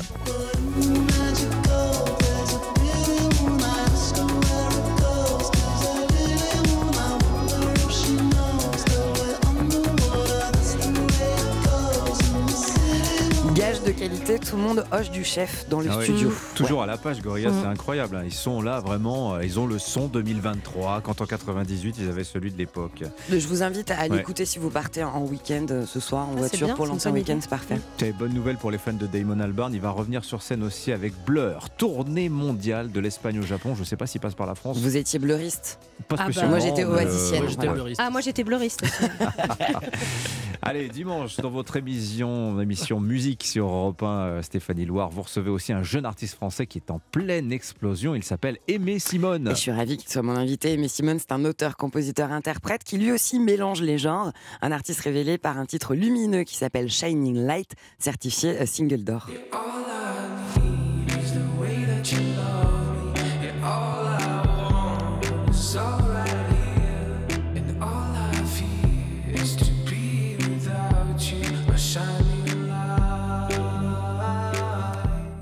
Est dit lumineux, c'est lumineux. hein.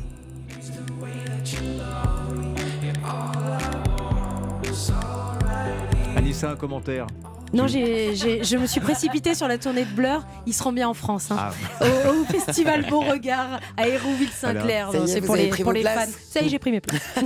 Shining Light en tout cas, ce que vous venez d'entendre, c'était Aimé Simone, ça n'est pas Blur. hein. Merci beaucoup Stéphanie Loire, on va faire connaissance avec lui. Ce sera dans musique, euh, ce sera dimanche, hein, donc 16h, 17h. De 16h à 17h. Mais musique, c'est aussi le samedi sur. Europe 1. Merci beaucoup Stéphanie, merci à tous les deux. On vous retrouve euh, avec bonheur la semaine À la prochaine. semaine prochaine. Dans 10 minutes, le journal de 8 heures. Et oui, un an après l'invasion russe en Ukraine, quel est le moral des troupes sur le front du Donbass? Reportage exceptionnel de Nicolas Tonev, l'envoyé spécial d'Europe 1 en Ukraine. 7h52, l'édito politique arrive dans un instant. Europe 1 matin. Mais pour l'heure, le journal permanent sur Europe 1, Alban Le Prince. De Kiev à Barmout en passant par Boutcha, cela fait un an aujourd'hui que l'Ukraine est sous les bombes. À cette occasion, le G7 organise un sommet virtuel aujourd'hui auquel Volodymyr Zelensky participera. La France se tient euh, à vos côtés, c'est ce que déclare euh, à l'instant Emmanuel Macron sur Twitter. L'adolescent accusé d'avoir mortellement poignardé son enseignante avant-hier à Saint-Jean-de-Luz pourrait être placé en détention provisoire dans la journée. À l'issue de sa garde à vue, une information judiciaire pour meurtre avec préméditation sera aussi ouverte. Pierre Palmade, fixé sur son sort tout à l'heure, la Cour d'appel de Paris examinera ce matin l'appel du parquet qui avait requis son placement en détention provisoire. Et puis Elisabeth Borne annoncera tout à l'heure un plan de 100 milliards d'euros d'ici 2040 pour le ferroviaire. Première concrétisation, le lancement du RER euh, métropolitain dans les grandes agglomérations françaises, un montant qui correspond aux demandes du PDG de la SNCF, Jean-Pierre Farandou. Europe 1 matin.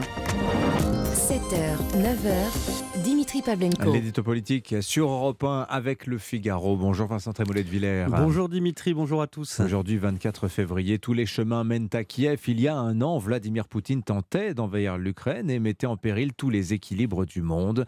Si cette guerre n'est pas un objet de débat, Vincent, elle a eu des conséquences importantes sur notre vie politique. hein.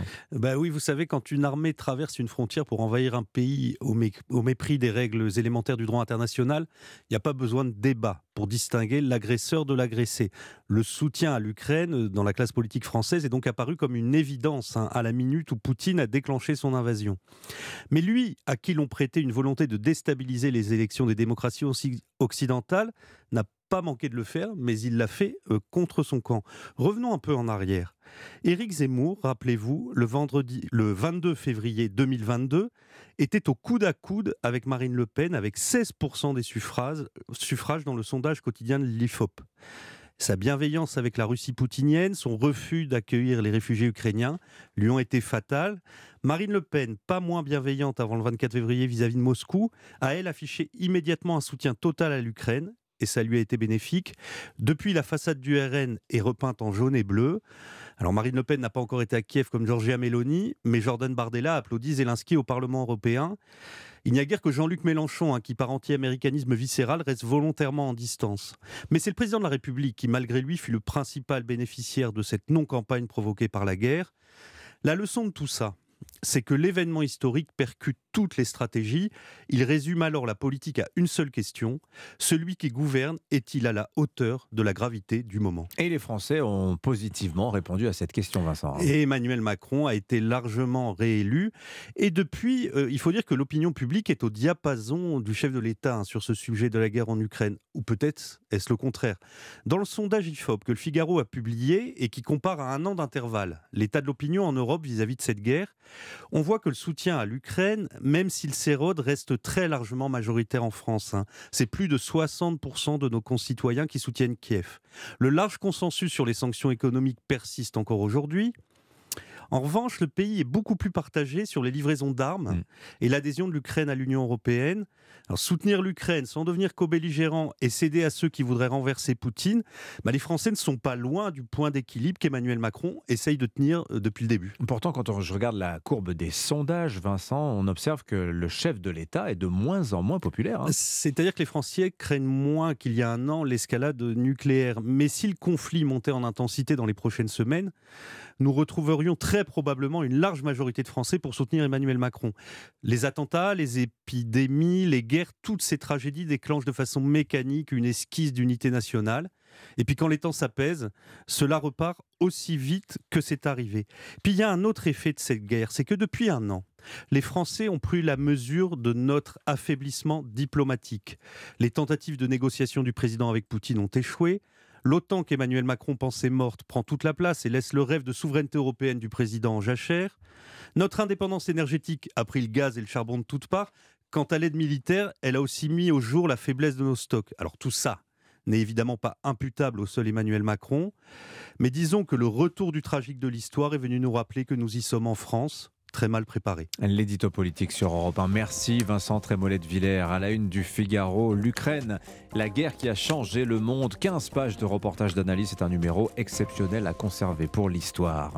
Europe 1, beau réveil, 7h57, ce vendredi 24 février. Nous fêtons ce jour Saint Modeste, évêque de Trèves à la fin du 5e siècle. Dans un quart d'heure, c'est Christophe Béchu, le ministre de la Transition écologique, qui sera l'invité d'Europe 1 matin. On va parler de ce plan à 100 milliards d'euros pour le train voulu par Elisabeth Borne. À tout de suite.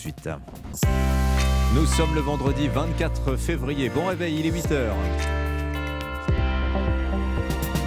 Europe Matin, 7h, 9h, Dimitri Pavlenko.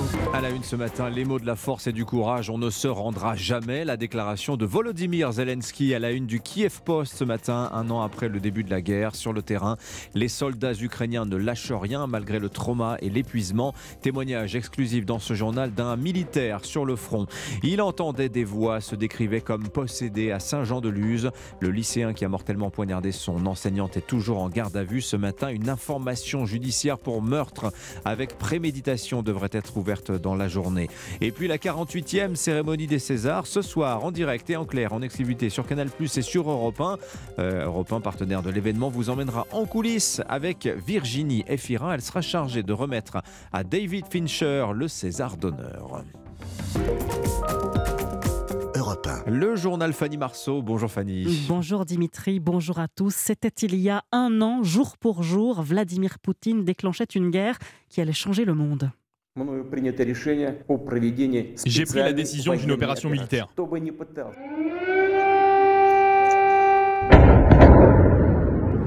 Nous sommes tous ici défendant notre indépendance, notre pays. Et cela restera ainsi. Gloire à ceux qui nous défendent, gloire à l'Ukraine. Gloire à l'Ukraine. Voilà un an que Volodymyr Zelensky répète cette phrase. L'Ukraine n'a pas craqué, elle triomphera, a déclaré hier le président ukrainien. Au premier anniversaire de l'invasion russe, l'Assemblée générale des Nations unies a réitéré son soutien à Kiev, exigeant le retrait immédiat des troupes russes et appelant à une paix durable. Résolution que n'a pas votée la Chine. Pékin appelle néanmoins cette nuit à la reprise du dialogue entre les deux belligérants. Européens, européens et américains prévoient de leur côté de nouvelles sanctions alors que les pays du G7 se réunissent à leur tour aujourd'hui. Le soutien des Occidentaux, l'une des clés de la résistance ukrainienne qui compte surtout sur l'abnégation de ses soldats comme Mikita, lieutenant-chef de 22 ans, à la tête d'une unité de tanks sur le front du Donbass. En un an, il n'a eu que 10 jours de permission. C'est ce qu'il a confié à l'envoyé spécial d'Europe 1, Nicolas Tonev, avec qui il a noué des liens d'amitié au fil des reportages, témoignages rares et forts au cœur de la guerre. Rouler en musique fort pour se faire du bien. L'arrêt loin de l'unité. Vas-y, tu peux parler, Mikita. En fait, la guerre, elle n'est pas seulement autour de toi, elle rentre dans ta tête. Ça te bouffe. Moi, ces derniers temps, je dors pas. Je fais des cauchemars. Tu sais, te retrouver 24 heures sur 24, 7 jours sur 7 sous le feu de l'artillerie, voir tous ces blessés, tous ces morts, toutes ces horreurs. Comment dire? Ça te gêne? Tu peux pas accomplir ta mission, car tu te reposes jamais. Et c'est pas que moi, hein, c'est le cas de la plupart de mes subordonnés aussi. Et l'ennemi, les Russes, comment font-ils? Où en sont-ils, Mikita? Je sais pas. Ils affluent par quantité, par milliers sur un point du front et ils s'en fichent des pertes. Nous, on n'a pas assez d'hommes. Eux, ils ont des ressources illimitées. C'est pareil pour les munitions. Ils n'ont pas de limite, alors que nous, on les a dépassées depuis longtemps. L'heure de repartir déjà avec la promesse d'être vivant pour une prochaine rencontre. Nicolas Tonev, envoyé spécial d'Europe 1 en Ukraine. Selon un haut responsable ukrainien, en un an, les Russes auraient procédé à environ 5000 frappes de missiles, près de 3500 frappes aériennes, 1100 attaques de drones sur diverses installations. Et pourtant, Vladimir Poutine n'a pas atteint ses objectifs. L'opération spéciale, comme il l'appelle, hein, devait être bouclée en trois jours avec la conquête, la conquête de Kiev, la capitale. Un an après, la Russie n'a pas fait céder sa voisine. L'Ukraine n'a pas non plus réussi à reprendre l'intégralité de son territoire. William Molinier. Fin janvier, la Russie occupait 18,08% du territoire ukrainien. C'est près de 11 points de plus qu'avant l'invasion il y a un an, quand Moscou contrôlait déjà la Crimée et une partie du Donbass. Fin mars, au plus fort de l'offensive du Kremlin, Kiev avait perdu jusqu'à un quart de son sol. Ce décompte très précis est le fruit des travaux remarqués d'un cartographe sur Twitter. Selon cet observateur avisé qui préfère rester anonyme, les territoires perdus représentaient au 31 janvier dernier 109 105 km, soit l'équivalent de la superficie d'un pays comme la Bulgarie. Si l'armée ukrainienne a repris du terrain après les contre-offensives sur Kherson et Kharkiv l'été dernier, elle recule néanmoins tous les jours un peu plus, certes, dans des proportions faibles. Au cours du mois de janvier, les Russes ont à nouveau gagné 278 km, mais au prix d'immenses pertes. Très difficile de dresser un bilan des morts et des blessés, mais une source militaire française s'y risque. En un an, plus de 100 000 soldats auraient été mis hors d'état de nuire dans chacun des deux camps. William Molinier, spécialiste défense d'Europe 1. Vous écoutez Europe 1, il est 8h06. Dans les Pyrénées-Atlantiques, une information judiciaire devrait être ouverte pour meurtre avec préméditation aujourd'hui contre le jeune homme qui a poignardé sa professeure d'espagnol. Pour l'heure, il est toujours en garde à vue et paraît accessible à une responsabilité pénale selon le procureur de Bayonne qui prévoit de demander son placement en détention provisoire et de désigner un juge d'instruction, Jérôme Bourrier, qui s'est exprimé hier également sur les motivations du meurtrier présumé, propos recueillis par Benjamin Péter. Durant sa garde à vue, le mis en cause a, a mis en avant une petite voix qui lui parle, un être qu'il décrit comme égoïste, manipulateur, égocentrique, qui l'incite à faire le mal et qui lui aurait suggéré la veille de commettre un assassinat. Il admet euh, aussi une forme d'animosité à l'égard de sa professeure d'espagnol dans une matière où ses résultats n'étaient pas bons. Il a fait état également euh, de faits de harcèlement dont il aurait été victime dans son précédent établissement et euh, qui l'aurait beaucoup affecté. En tout état de cause, il est objectivé qu'il était suivi par un médecin psychiatre, qu'il avait réalisé au mois d'octobre 2022 une tentative de suicide médicamenteuse et que depuis, euh, il faisait euh, l'objet d'une prescription euh, d'antidépresseurs. Dans cette affaire, un médecin sera nommé pour déterminer l'état psychique du mis en cause. C'est ce qu'on appelle une expertise psychiatrique judiciaire. Alors en quoi cela consiste-t-il? C'est le tuto de la rédaction d'Europe 1. Il est signé Dimitri Vernet. Le psychiatre doit répondre à une question essentielle qui déterminera l'avenir judiciaire du mis en cause était-il en pleine possession de ses moyens lorsqu'il est passé à l'acte? Pour l'évaluer, l'expert recherche l'existence d'une maladie mentale telle que la schizophrénie, la psychose paranoïaque ou encore le délire chronique. Puis il se demande si cette pathologie s'est manifestée au moment des faits, car oui, c'est le plus important, puisque certains criminels peuvent souffrir de troubles de la personnalité sans pour autant avoir perdu la raison. Si le psychiatre estime que le patient n'était pas maître de lui-même, alors dans sa conclusion, il ouvre la voie à l'irresponsabilité pénale. D'autres expertises hein, peuvent d'ailleurs être exigées, elles sont même parfois contradictoires. Mais dans tous les cas, à la fin, cette irresponsabilité pénale est statuée par le juge. Dimitri Vernet. Le tuto de la rédaction d'Europe 1, la notice de l'info tous les jours dans votre journal de 8 heures. Enfin, c'est Emmanuel Macron qui ouvrira le bal demain au Salon de l'Agriculture, 59e édition, et pas moins de 600 000 visiteurs attendus. 2500 animaux, des centaines d'agriculteurs, et parmi eux, Baptiste Quevalier. C'est la première fois que ce jeune éleveur de moutons boulonnais participe à la plus grande ferme de France. Maximilien Carlier l'a rencontré dans son village de Wattignies-la-Victoire, à côté de Maubeuge, c'est dans le Nord. Reportage. Baptiste brosse une dernière fois son mouton boulonné, Boulgour. Direction Paris ensuite et le salon de l'agriculture. c'est les dernières caresses. Euh, j'essaye de le détendre, euh, on essaye de le rassurer au maximum euh, pour son départ. Car il y a du stress pour la bête, bien sûr, mais aussi pour ce jeune éleveur de 21 ans qui va découvrir cette grande foire agricole. Ça fait quelques nuits que j'en dors plus, les dernières préparatives. C'était mon rêve depuis mon enfance d'aller au salon de l'agriculture. La valise est prête avec chemise blanche et gilet en laine. Juste à côté son père, également le maire du village, est forcément ravi. Je suis très fier que ce soit mon fils et très fier pour la commune qu'il y a un représentant euh, au salon. C'est super, magnifique. Et malgré son jeune âge, Baptiste s'est fixé un objectif, terminer sur le podium lors du concours bélier adulte. Wattigny la victoire, Maximilien Carlieu, Europe 1. Et puis c'est le grand jour pour les Césars, Europe 1, partenaire de la cérémonie avec Canal+, pour vous faire vivre la 48e, euh, le 48e cérémonie en direct, en clair et en exclusivité. Un jury présidé par l'acteur Tahar Rahim. Neuf maîtres de cérémonie se succéderont sur scène. Mention spéciale pour le réalisateur américain de Fight Club et Gone Girl, David Fincher, qui recevra un César d'honneur. C'est Virginie Efira elle-même nommée dans la catégorie meilleure actrice pour le film Revoir Paris qui le lui remettra.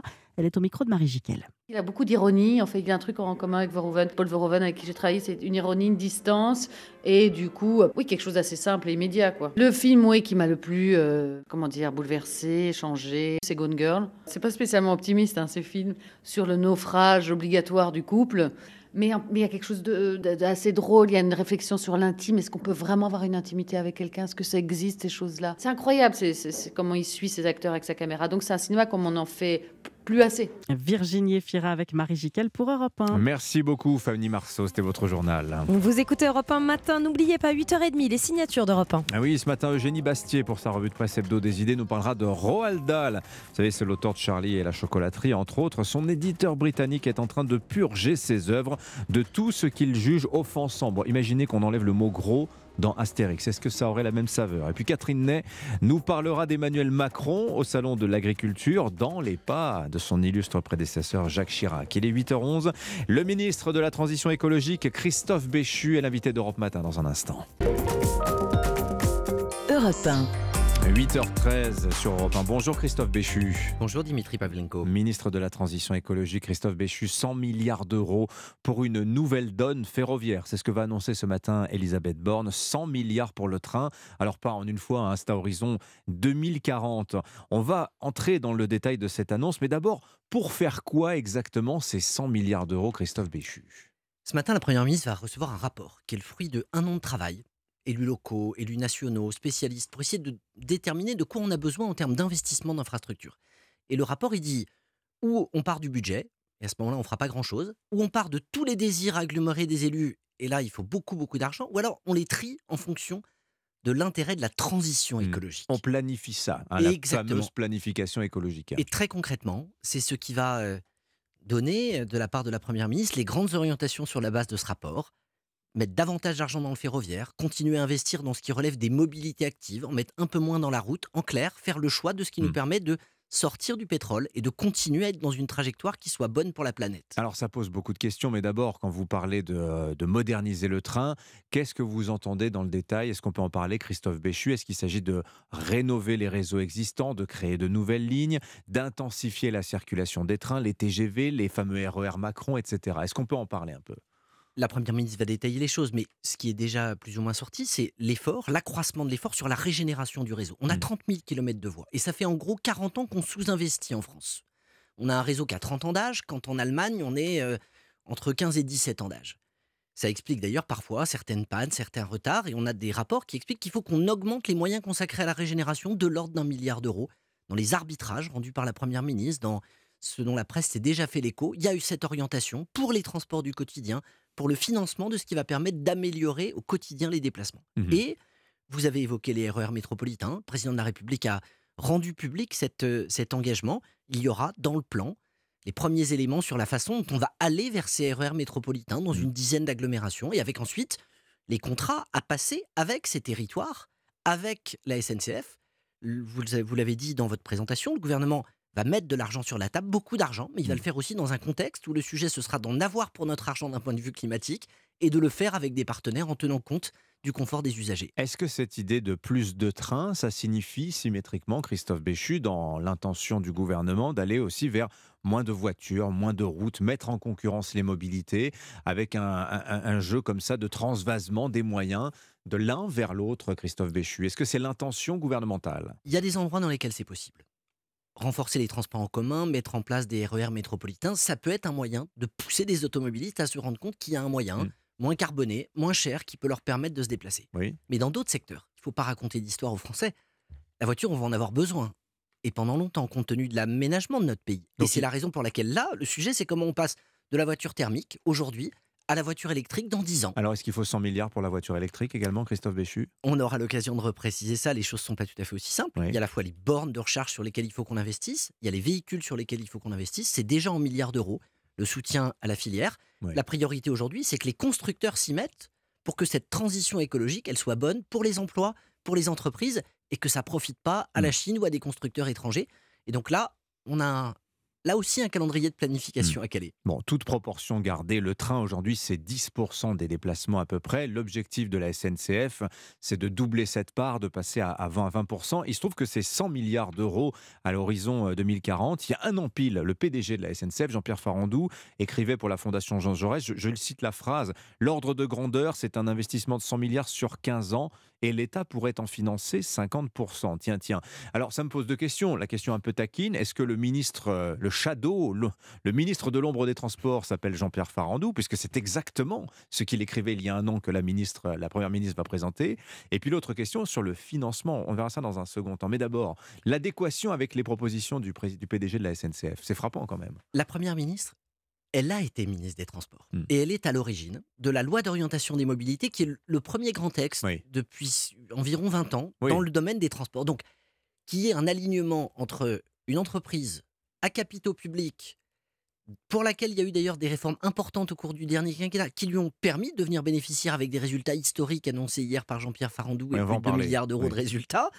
Et un plan qui s'inscrit dans la continuité de ce que Elisabeth Borne, ministre des Transports, avait commencé à faire il y a cinq ans, mmh. c'est plutôt rassurant pour la cohérence de notre pays. Il ne faut pas y voir autre chose. Vous avez évoqué les résultats de la SNCF, 2 milliards 4 de bénéfices, effectivement, Christophe Béchu. Alors, il se trouve que ça suscite pas mal de réactions, mais j'ai envie de vous dire, c'est normal. On est en France, quand une, entreprise gagne de l'argent, ça suscite des remous. Beaucoup d'usagers de la SNCF, beaucoup d'élus aussi préféraient que l'entreprise, la SNCF, gagne un peu moins d'argent et offre un meilleur service. C'est un sujet, ça aussi, pour vous, Christophe Béchu, en lien avec les fameux 100 milliards, hein, quand même les déclarations du PDG de la SNCF hier, elles sont très claires. Mmh. elles correspondent aux souhaits du gouvernement. Cet argent, il va être réinvesti. Il va être investi dans des trains, donc dans le confort des usagers. Il va être investi dans le réseau pour faire en sorte qu'on ait une amélioration de la qualité du service. Et donc, c'est souhaitable qu'on ait des entreprises, en particulier publiques, qui investissent pour continuer à améliorer mmh le confort d'usage et les performances du service rendu aux Français. Sur les 100 milliards, quelle est la part que la SNCF, euh, quelle part vous souhaitez que la SNCF mette sur la table? Le rapport sera remis dans quelques minutes. la première hein. ministre présentera, c'est ce qui est écrit dans présentera les éléments. Il y a plusieurs chiffres dans ce rapport. Il faut bien comprendre qu'il y a à la fois des perspectives à 18 ans, c'est ce que vous donnez, jusqu'en 2040.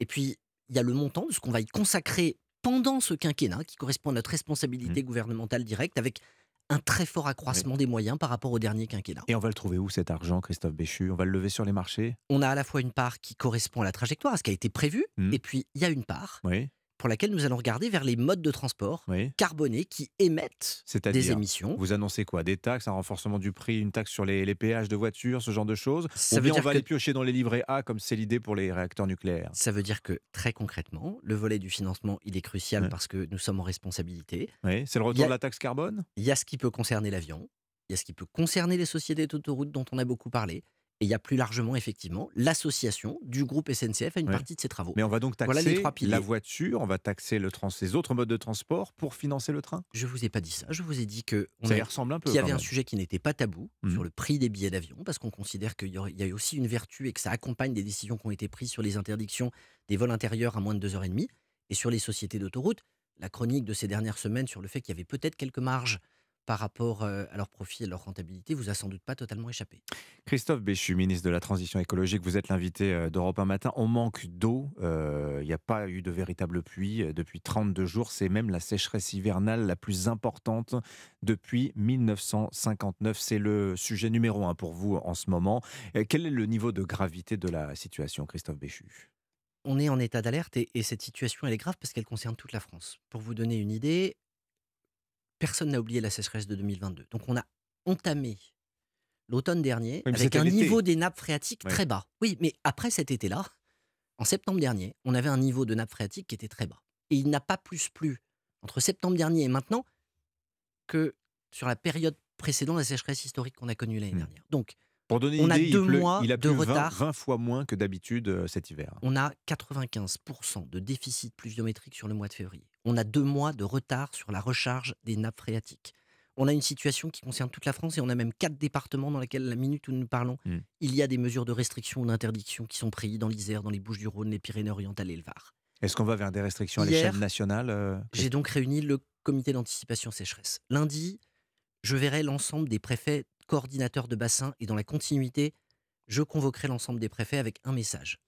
Il ne faut pas qu'on ait la main qui tremble pour prendre dès maintenant des mesures de restriction pour éviter le pire cet été. Mais restrictions de quel genre De quelle nature? Des restrictions qui doivent être adaptées au niveau des nappes. Donc Les ça peut être particuliers, les agriculteurs? Bien le type de restrictions auxquelles on est habitué l'été, on Mmh. pourrait les avoir au printemps, on pourrait les avoir dès le mois de mars. Oui. Je- Je ne dis pas que tout est perdu. Les deux mois qui viennent, ils sont cruciaux. On sait que la recharge des nappes phréatiques, elle se fait jusqu'à la mi-avril.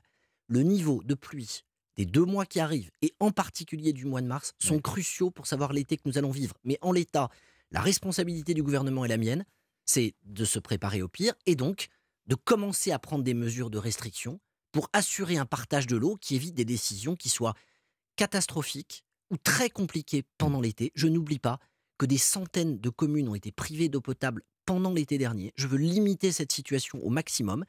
Il y a les mesures de restriction et il y aura, là aussi, dans quelques jours, l'annonce d'un grand plan eau d'une cinquantaine de mesures coordonnées avec euh, Elisabeth Borne, bien entendu, alors, euh, et Marc Fesneau, pour présenter Oui. toutes les mesures. Réutilisation des eaux usées, assouplissement des règles concernant euh, les eaux grises, lutte contre les réseaux d'eau potable qui fuient. 20% de, nos- de- de notre eau potable, elle part dans le cadre des fuites. Mesures de sobriété, Oui, mais ça, pour trajectoire hein. de baisse des prélèvements. Un- Je serais ouais. ravi de revenir pour détailler tout ça. Bon, mais en tout cas, euh, demain, c'est l'ouverture du salon de l'agriculture. Le sujet va évidemment être euh, sur la, sur la bouche des professionnels. Emmanuel Macron, le président de la République, va probablement être interpellé sur le, le sujet. Est-ce que ça remet au goût du jour le débat sur les constructions d'ouvrages de stockage d'eau, les fameuses bassines agricoles qui ont tant fait parler d'elles ces derniers mois? Il n'y a pas d'agriculture sans eau.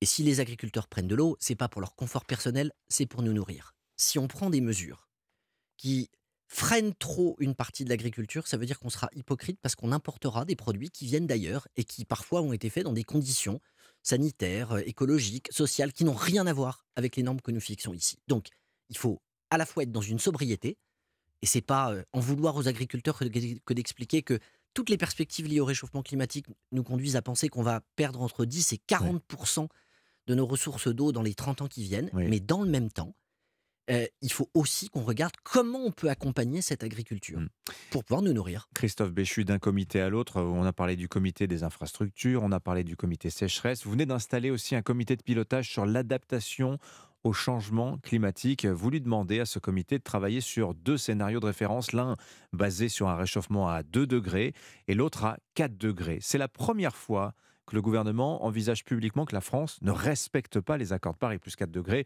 On est euh, deux fois le niveau euh, estimé, euh, le niveau comment dire, attendu pour la France à l'horizon 2100. Qu'est-ce qui se passe à plus 4 degrés, Christophe Béchu? À quoi ressemble la France? Ce scénario, c'est pas l'idée que la France ne respecte pas l'accord de Paris. Non, mais c'est l'idée qu'il est basé, possible C'est basé sur le fait qu'aujourd'hui, la pas. trajectoire mondiale, elle montre qu'on est entre 2,8 et 3,2 degrés d'après les experts du GIEC, là où nous devrions être nettement en dessous de 2 degrés pour respecter l'accord de Paris.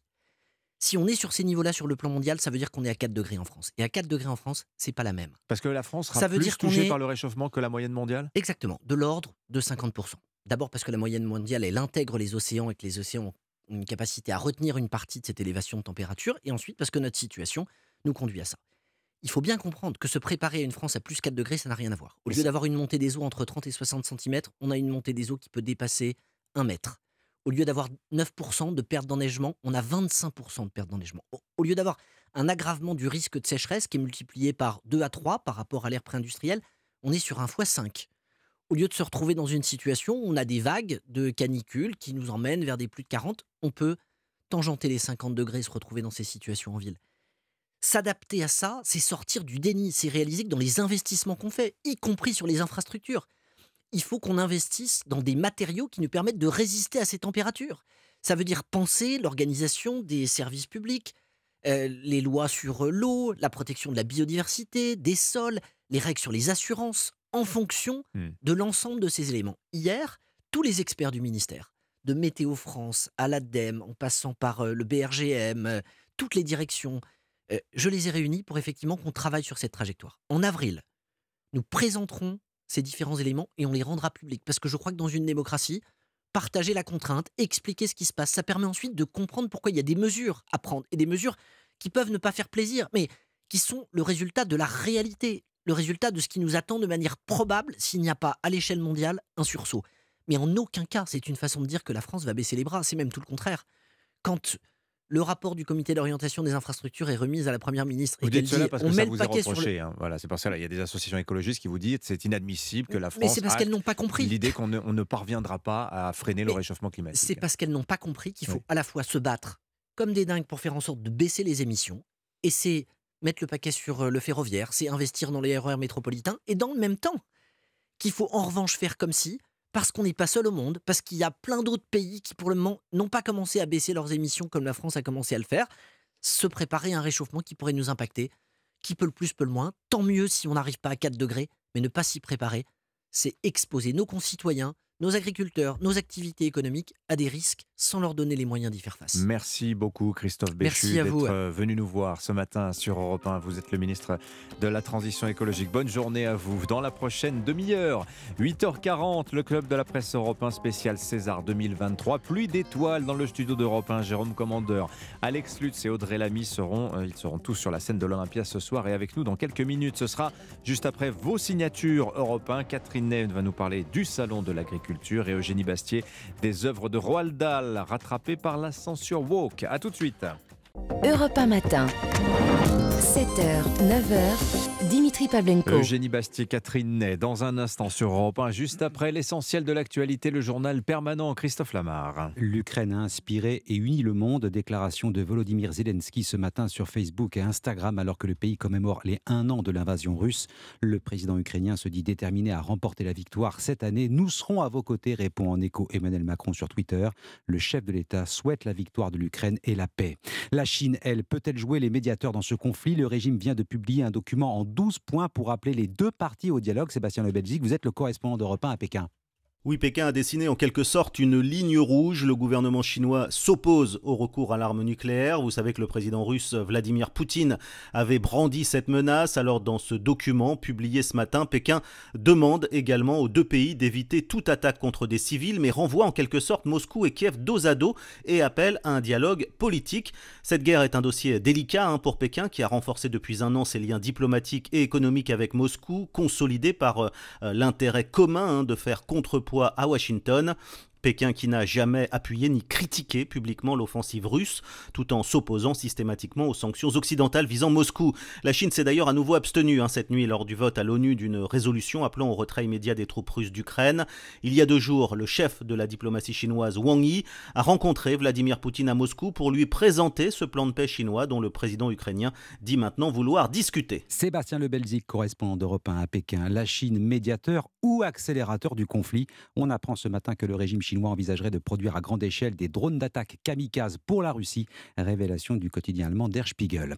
Pendant ce temps, à Washington, la Maison-Blanche doit dévoiler un nouveau train de sanctions. Elle devrait cibler les banques, l'industrie de défense russe ainsi que les pays tiers soupçonnés d'aider Moscou.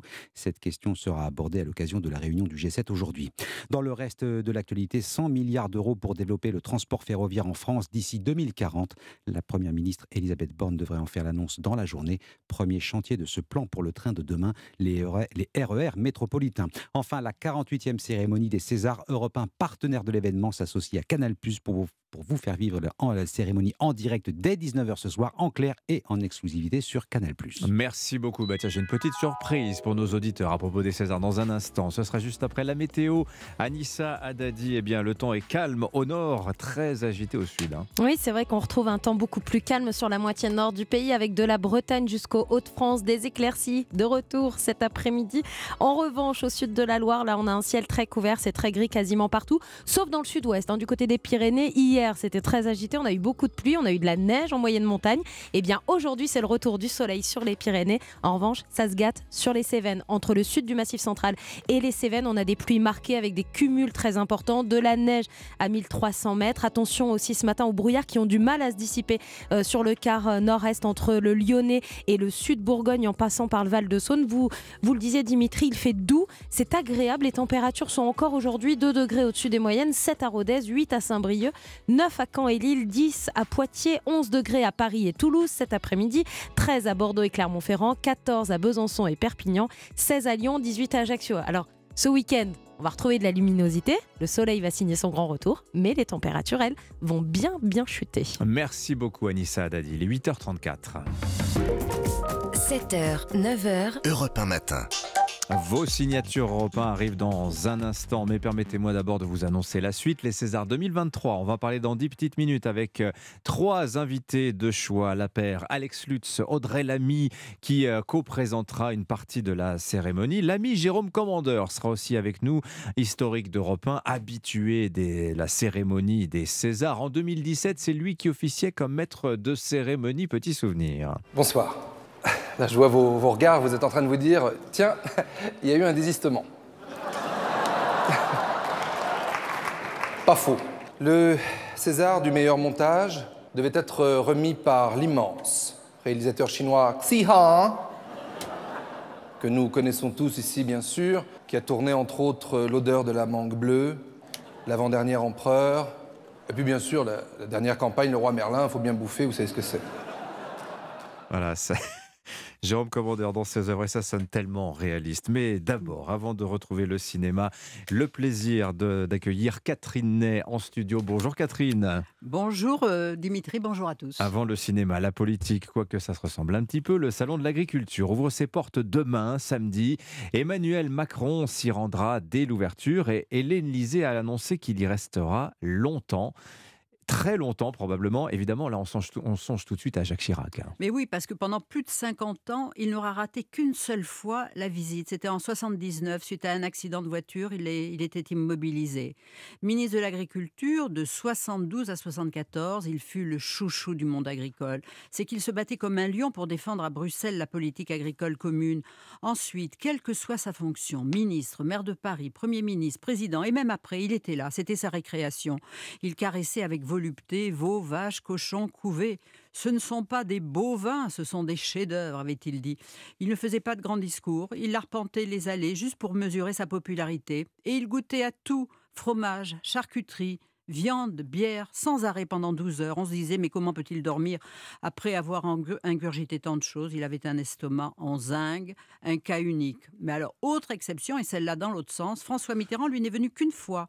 C'était en mars 81, avant d'entrer à l'Élysée, mais comme président, jamais en 14 ans il faut dire qu'il n'était pas très populaire dans le monde agricole. Eh oui, c'est vrai. Emmanuel Macron, en 2019, avait battu le record de Jacques Chirac. Il était resté 14 heures. Et eh oui, et il faisait mieux que François Hollande, qui lui n'avait pas dépassé 12 heures.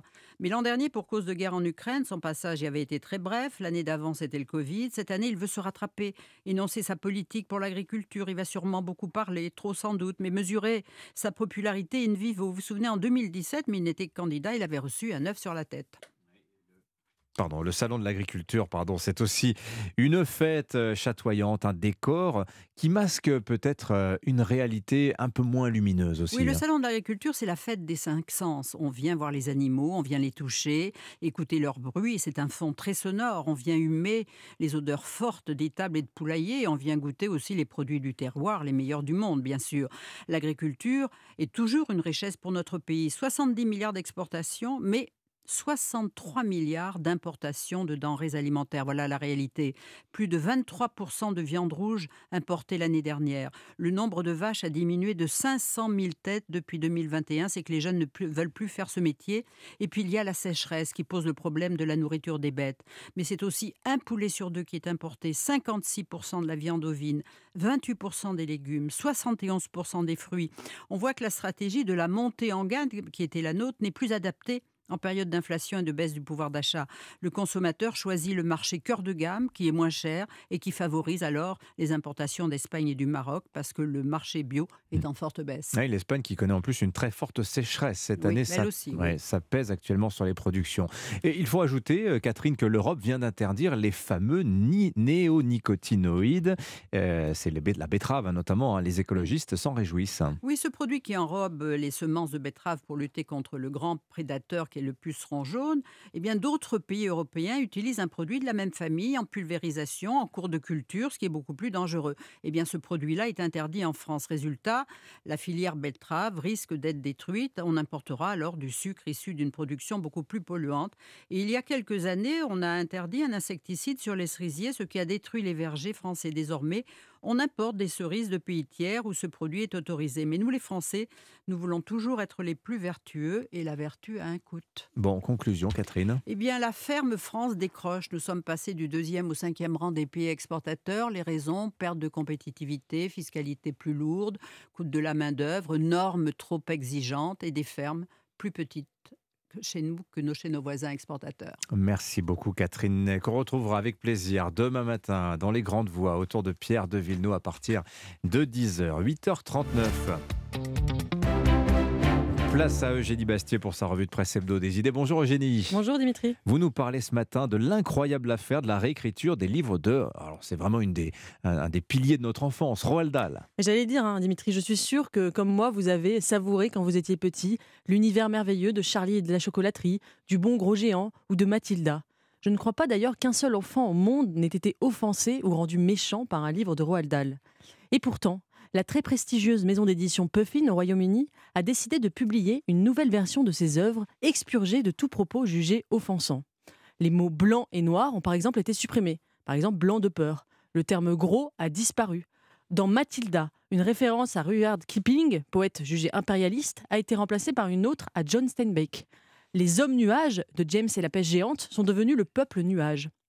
Alors, comme le dit la traductrice Bérénice Viennot euh, dans, le, site en ligne Slate, sous couvert d'adaptation, il s'agit bien là de censure, nul ne peut s'y tromper. Elle dénonce un véritable crime contre la littérature. Eugénie, est-ce qu'il faut en rire ou en pleurer?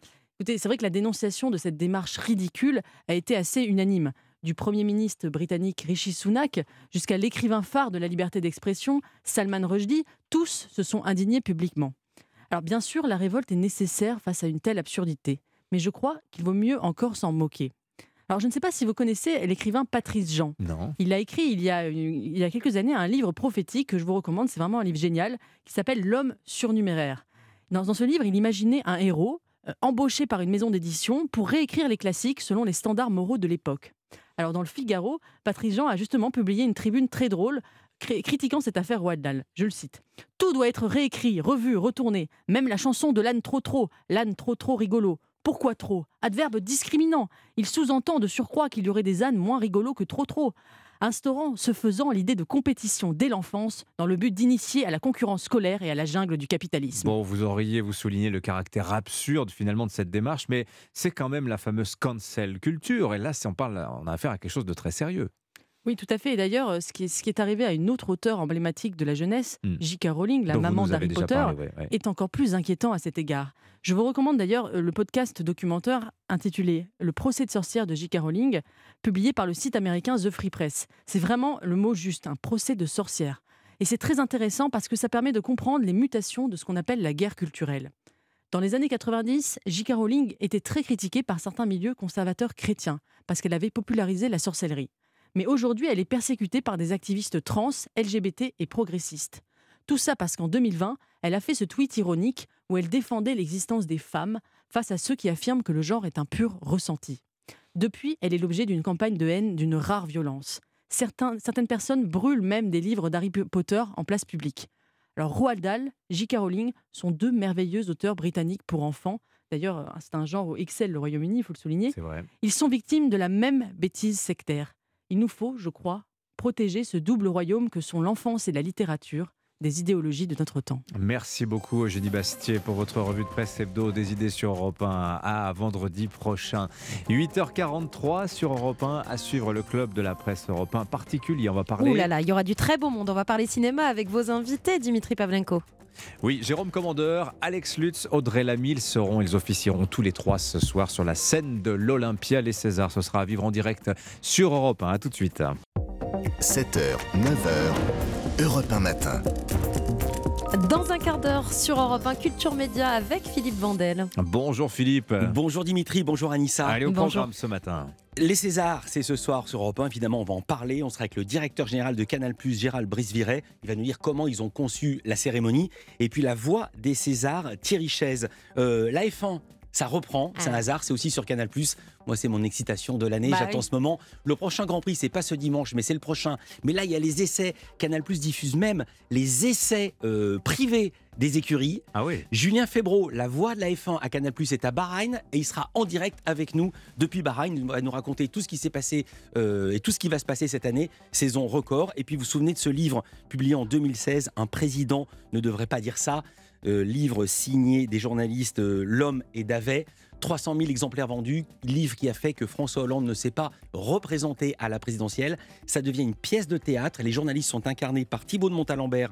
Il sera avec nous et aussi avec nous l'un des deux vrais journalistes, Fabrice Lhomme. Eh bien, super programme comme Voilà. tous les matins. Merci Philippe. Rendez-vous Culture Média sur Europe 1 dans un quart d'heure. Vous parliez des Césars. On en parle tout de suite dans le club de la presse Europe 1. En effet, le cinéma français retient son souffle qui, pour succéder à Illusion perdue, honoré de la statuette du meilleur film l'an dernier, y aura-t-il un doublé pour Benoît Magimel qui fera partie des remettants? Euh, cette, cette- année Les remettants, ce sont ceux qui vont avoir la charge de remettre les fameuses compressions de César aux euh, lauréats. Les paris sont donc ouverts. 48e cérémonie des Césars ce soir à l'Olympia. Les prix les plus prestigieux du cinéma français, c'est à vivre en direct et en intégralité sur Canal+, mais aussi sur Europe 1 toute la journée. On va vous faire vivre l'avant-cérémonie. Il se dit que ces Césars 2023 sont les plus imprévisibles depuis longtemps. Et ils étaient hier à la répétition générale de ces Césars. Ils sont avec nous sur Europe 1 dans un instant. Le duo Alex Lutz, Audrey Lamy et tout de suite Jérôme Commandeur. Bonjour Jérôme Commandeur. Bonjour. Bienvenue sur Europe 1. Vous présentez en partie ce soir la cérémonie des Césars, cérémonie un petit peu plus particulière. On a refait un peu le protocole. Vous allez être l'un des neuf remettants, c'est-à-dire que vous allez décerner l'un des nombreux prix, euh, l'un des nombreux Césars.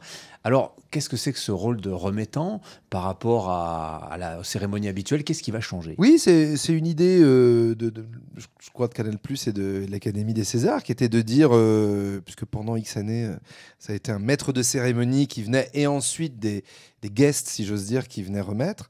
Euh, là, on remet tout à plat, et euh, il y a un- peu plus, je crois, 10, 11, 12 remettants. C'est le partage du temps de travail parce que je crois que c'était le pire job du cinéma français finalement, de, de le maître des cérémonies des Césars. C'était une espèce de charge énorme. Mais moi, je, d'abord, euh, la, la vraie charge, elle est ailleurs quand même. Elle est, elle est chez les gens qui, qui ont des difficultés. Elle n'est pas chez nous. Mais euh, déjà, il faut être honnête. Mais non, surtout ce que. Moi, je m'inscris en faux là-dessus parce que je trouve que c'est une cérémonie d'abord qui a donné les plus beaux moments de télé, parmi les plus beaux moments de télé des peut-être 50 dernières années. Euh, on en a tous en mémoire, euh, que ce soit Jamel avec Adriana Carambeu, Annie Girardot, euh, euh, Chabat, Édouard Baird, enfin on pourrait s'en rappeler comme ça des, des dizaines. Donc c'est une cérémonie magnifique. Je trouve qu'elle a été un peu malmenée, c'est-à-dire qu'on l'a un peu, on lui a fait du mal à cette cérémonie à travers des débats qui étaient essentiels, mais voilà, elle a, elle, a, elle a morflé pour être un peu familier. Donc j'ai trouvé que c'était une très belle idée de, de revenir cette année avec une présentation collégiale. Comme ça, il y a plein de couleurs, plein de styles d'humour, d'humeur. Il y aura des hommages, des voilà. Et, euh, et puis comme ça, bah, quand on, ça- on peut on peut zapper en restant sur Canal+. Alors, qu'est-ce qu'on va voir justement là de ce que tu, de ce que vous avez pu voir, euh, Jérôme Commandeur, de la préparation de la cérémonie? Ça va ressembler à quoi? Avant-goût peut-être pour euh, les auditeurs d'Europe 1 qui vont regarder ce soir. Le ton est, le ton est très classe. Euh, c'est pas mal de, remettre un peu ça euh, euh, dans, le, dans les tuyaux. Le ton est très classe, très justement très cérémonie. On insiste pour que les gens viennent comme ça. Souvent, c'est un peu moqué de certains comédiens qui venaient un peu à Cannes ou au César avec des tenues semblables à celles avec lesquelles ils font leurs courses. Donc voilà, ce sera très classe, haut de gamme. Euh, L'invité euh, d'honneur, le César d'honneur, est remis à David Fincher, peut-être un des 3, 4, 5 Ah plus ouais. grands euh, réalisateurs au monde. Euh, et puis voilà, puis moi j'ai un, petit sketch en magnéto, comme on dit, une petite séquence, et quelques remises euh, euh, euh, face au public. Alors on va pas tout dévoiler, mais bon voilà, présidence Tahar Rahim aussi, Oui. euh, et qui, qui n'était pas né quand les Césars euh, sont nés eux. On avait Benoît Magimel il y a quelques minutes qui nous disait être né avec la cérémonie des, des Césars. Tout à l'heure vous racontiez, vous disiez, Il, il est né un petit peu avant Benoît. Il- ah bon, il s'est rajeuni alors. Il s'est rajeuni parce que. non, non, mais je. J'ai pas je- regardé la fiche Je taquine, mais je, je- il n'est pas de 76. Benoît n'est pas de 76. Donc, euh, la cérémonie est de 76. Et Il y avait Michel Morgan, tiens, voilà un moment, qui donnait ses lunettes à Jean Gabin qui voyait plus rien. Il disait Tiens, prends mes lunettes. Et euh, bon, c'est pas une anecdote folle, hein, je reconnais, c'est pas. mais moi, avant que j'y vienne euh, faire des sketchs, j'étais très fan. euh, de cette cérémonie, j'ai plein de copains qui me disent ah bah on, on se retrouve chez un tel un tel, euh, on se fait un apéro devant les Césars, c'est chouette quoi. Ouais, avant, soirée foot, soirée César. Oui, ouais, c'est vrai, c'est vrai. Soirée foot, soirée César, soirée élection. euh, Il y a comme ça des, des soirées un peu événements dans l'année. Ouais. Bon, Jérôme Commandeur, je vais pas vous demander vos pronostics, il paraît que ça ne se fait pas. Mais en revanche, y a-t-il des chouchous dans la salle, des, des acteurs, des actrices, des réalisateurs, des réalisatrices dont vous aimeriez qu'on récompense le travail cette année? Eh ben, allez, on en parlait à l'instant. Euh, J'ai tourné avec lui il y a, il y a deux ans, euh, Benoît Mégimel. Ouais. Je trouve que ce serait incroyable de l'avoir deux années de suite. Euh, il faut alors les spécialistes corrigeront, mais je crois que c'est jamais arrivé. C'est une espèce de record. Ça n'est jamais arrivé. Ah, ce n'est voilà, Ouais. voilà, voilà. Ce n'est Confirmation. jamais- ouais. Allez, pour. Benoît. Allez, pour Benoît. Bon, ben voilà, une voix pour lui en tout cas. Ouais. Merci beaucoup, Jérôme Commandeur. Merci. Bonne soirée ce soir. Bon César. plaisir. Ce sera à vivre en direct évidemment sur Europe 1 et sur Canal. 7h-9h, Europe 1 matin. Alex Lutz, Audrey Lamy nous ont rejoints sur Europe 1. Bonjour à tous les deux. Bonjour. On va vous retrouver en duo ce soir sur la scène des Césoirs. Vous êtes un duo de remettants. Vous avez dit césoir. J'ai dit quoi J'ai dit- Vous avez dit césoir. Césoir. Ça veut rien dire du tout. Merci les auditeurs, ils vont dire qu'est-ce que c'est que cette soirée, les Césoirs C'est le trac, c'est le trac. Duo de remettants. Et alors, un peu les staccanovistes des Césars, vous en remettez trois, c'est ça? Mais je crois que euh, on est plein à en remettre plusieurs. C'était ça le concept. Et alors, vous, c'est lesquels? Qu'est-ce que vous remettez comme ça Nous, on met Le meilleur scénario. Voilà, scénario original, Meilleure adaptation, et euh, meilleur acteur dans un second rôle. Alors, Audrey Lamy, Alex Lutz, c'est une affaire qui marche euh, à l'écran en tout cas? À l'écran, dans la vie, euh, Ouais, on est partout. super, on est vraiment super, a- super amis dans la vie. C'est vrai? Ouais. C'est pas- c'est pas chiqué Ah non, c'est pas chiqué, c'est surtout super amis. Ça serait nul surtout d'inventer Bah, ça serait naze. une hein. fausse- une fausse amitié. Ça Bon. n'aurait aucun sens. ça serait drôle, remarque. 48e Les- les- cérémonie des, des- des Césars. Euh, ça vous fait quoi d'être sur scène? C'est peut-être une cérémonie que vous regardiez quand vous étiez euh, plus jeune. Euh, Ça représente quoi pour vous? Oui, oui, bah, moi, je, moi je regardais beaucoup ça avec ma mère qui, qui nous amenait énormément au cinéma. Donc j'ai découvert vraiment des, des grands films grâce à elle. Euh, ça nous fait de quoi d'être sur scène? Bah, Nous, ça nous amuse déjà euh, d'être là. Ça nous fait plaisir de ça remettre nous, des prix. ça nous fait du trac quand même. Ouais. Parce, qu'on va pas Ouais. se mentir, on a quand même un peu le triomètre à zéro. Notre petit cœur qui bat très fort. C'est quoi C'est d'avoir les copains dans la salle qui, qui vont. Vous ça- non, mais ça fait, on a envie que ça se passe bien, que ça soit joyeux et tout ça. C'est d'avoir quand même tout le cinéma français Et voilà. qui est dans une seule salle. Ils sont tous réunis. Oui, Ah. puis accessoire, il y a quelques téléspectateurs aussi. Et Il y a auditeurs les téléspectateurs et puis euh, c'est aussi c'est une soirée de gens qui attendent et qui ont peur. Donc tout le monde a peur dans cette soirée. C'est vrai Ah oui, quand même. Alors, je pose la question à tout le monde. Le petit jeu des pronostics, ça se fait pas de demander les pronostics. C'est pour ça que je vous demande est-ce qu'il y a des chouchous? Y a-t-il des comédiens, des comédiennes, des réalisateurs, que réalisatrices? nous, on va vous dire ah non. Non? Ah non. Bah, honnêtement, moi j'ai pensé, j'ai pensé aussi parce que non mais on va pas Allez. se mentir, on- on- on- quand on regarde la cérémonie ou chez nous ou quoi que ce soit, on, on essaie de savoir qui va avoir un prix et c'est assez difficile parce que cette année il y a quand même vraiment une sélection très variée quoi. Donc il y a aucun film qui se ressemble donc c'est extrêmement dur de dire bah, tel film mé- mérite plus Ouais. qu'un autre ou telle actrice mérite plus qu'une autre. Euh, franchement je Il paraît je que c'est une pas, des Césars où il y a le plus de suspense, justement. Il n'y a pas vraiment un film, une tête qui dépasse plus euh, vraiment. non, mais il y a vraiment des très gros niveaux euh, partout, je trouve. Et, euh, et puis après, il y a des sélections qui. Enfin, il y a des, un nombre de nominations pour certains films qui font très plaisir par rapport à l'industrie aussi. Euh, vous avez des. euh, que vous ayez un film comme euh, celui de Clapiche qui a fait un, million, je crois, ou plus en salle. Et c'est des, des un film populaire, aimé du public, etc. Avec des films plus exigeants comme l'année du 12 qui, qui, ont, qui ont été remarqués et aussi par le public et par le métier.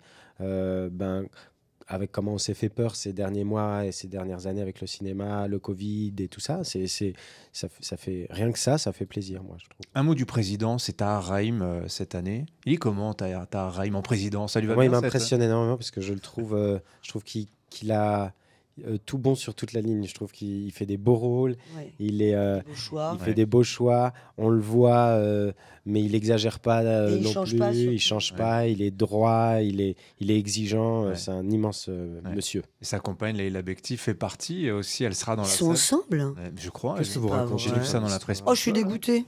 Oh là là. Bon, bah d'accord, presse Bon, people. Première nouvelle. Alex, vous aviez des vues, non C'est pour ça Non, pas du tout. Qu'est-ce que vous racontez comme bêtise Bon, merci à tous les deux. Merci. En tout cas, on vous souhaite Merci. une bonne cérémonie des Césars. Merci d'être venus euh, nous voir ce matin sur Europe 1. Bonne journée à Avec vous. plaisir, merci.